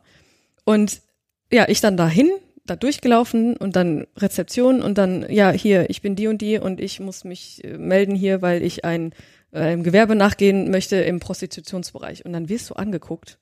Also wirklich, ja, so und so, ne, nehmen Sie noch mal kurz Platz und dann sitzt du da. Mhm. Neben dir sitzt dann jemand, der irgendwie eine Geschlechtskrankheit hat und sich beraten lassen muss. Oder ja, so, also ja, ja, okay. Hm. Ne, man fühlt sich wirklich so, ich wie im falschen Film. Ich habe mich wirklich aus der Metaebene dann versucht zu betrachten und habe gedacht, okay, das, was ist das hier gerade, was du tust? Ja, und dann kam eine ganz nette Frau, super nett, kam auf mich zu, nahm mich dann mit und war dann, die hat mich in Watte gepackt. Ich weiß, ich habe am Anfang überhaupt nicht begriffen, warum. Das habe ich dann ziemlich schnell begriffen, als sie mich dann gefragt hat, also sie, wie so, wie so ein Psychologe tatsächlich, nahm sie mich dann an die Hand und sagte so, ja, äh, hier ist ein geschützter Raum, Sie können mit mir reden und es passiert Ihnen nichts. Ah, hm. So, sprich, am Ende des Liedes war, äh, wollte sie wissen, ob ich das freiwillig mache oder ob ich gezwungen werde. Das ist ja auch vernünftig. Total. Da auch dann Leute haben, die da geschult sind und Total. Mhm. Also ich meine, klar, die stellen dir dann verschiedene Fragen, äh, was, ich weiß gar nicht, also ja, wie gesagt, ob man das freiwillig macht und ähm, ob man sich, äh, ob man Hilfe braucht, ob man einen HIV-Test machen will, aber auch da, ne, HIV-Test, ich, ich bin neu, warum? so. aber genau das, so wie du jetzt reagierst im Nachhinein, ja, Gott sei Dank gibt es das. Ne, aber äh, ich habe dann halt auch ziemlich schnell vielleicht auch ja, vielleicht auch, weil ich halt so, so war, wie ich jetzt bin. Ich guckte sie irgendwann an, ich sag, junge Frau, also das ist total toll, was Sie hier machen, aber bitte, was machen wir hier, ne? Und dann hat sie auch verstanden, okay, äh, ich bin jetzt keine Prostituierte in dem Sinne, sondern ich gehe, ich mache, ich bin Domina, also ich bin un, ich bin nicht berührbar und ich bin so. Dann hat sie das auch verstanden und hat mir das auch offensichtlich abgenommen. Also ich äh, schien jetzt auch nicht so, als dass ich da jetzt irgendwas sage, was ich sagen muss.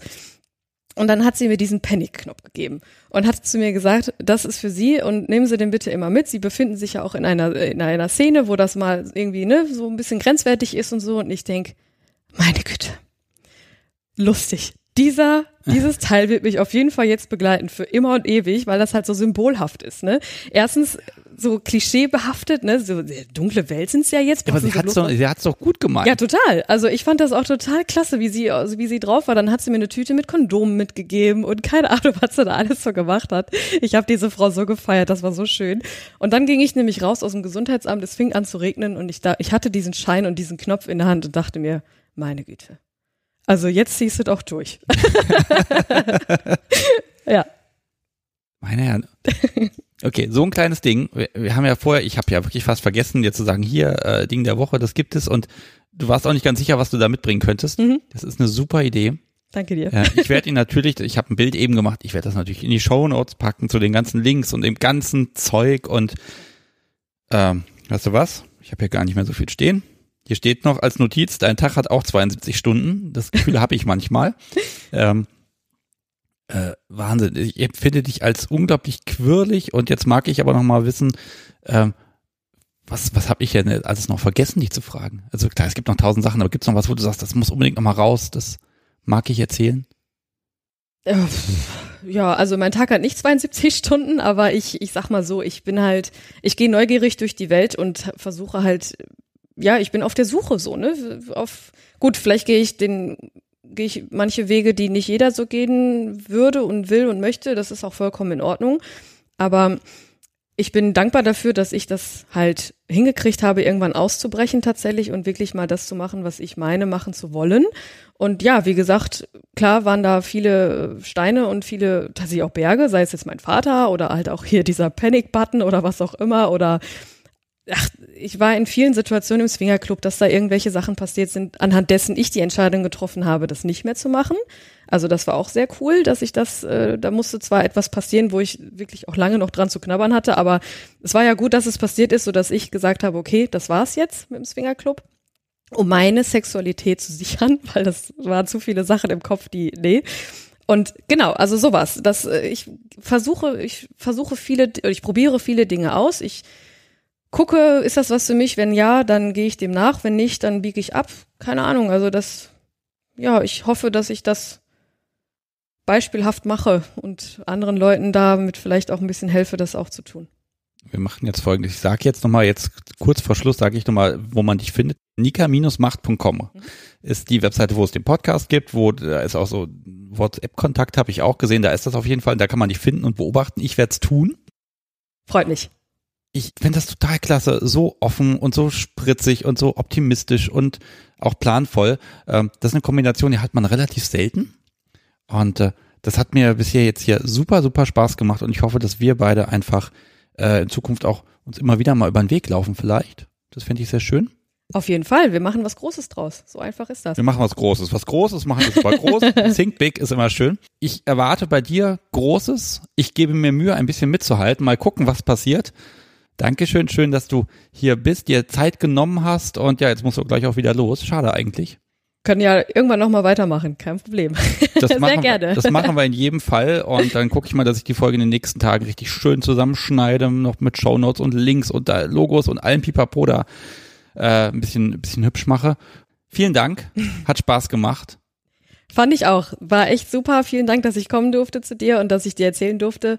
Und äh, ja, auch nochmal Kompliment an deinem Podcast. So viel Zeit muss sein. Das ist auch echt ein cooles Teil.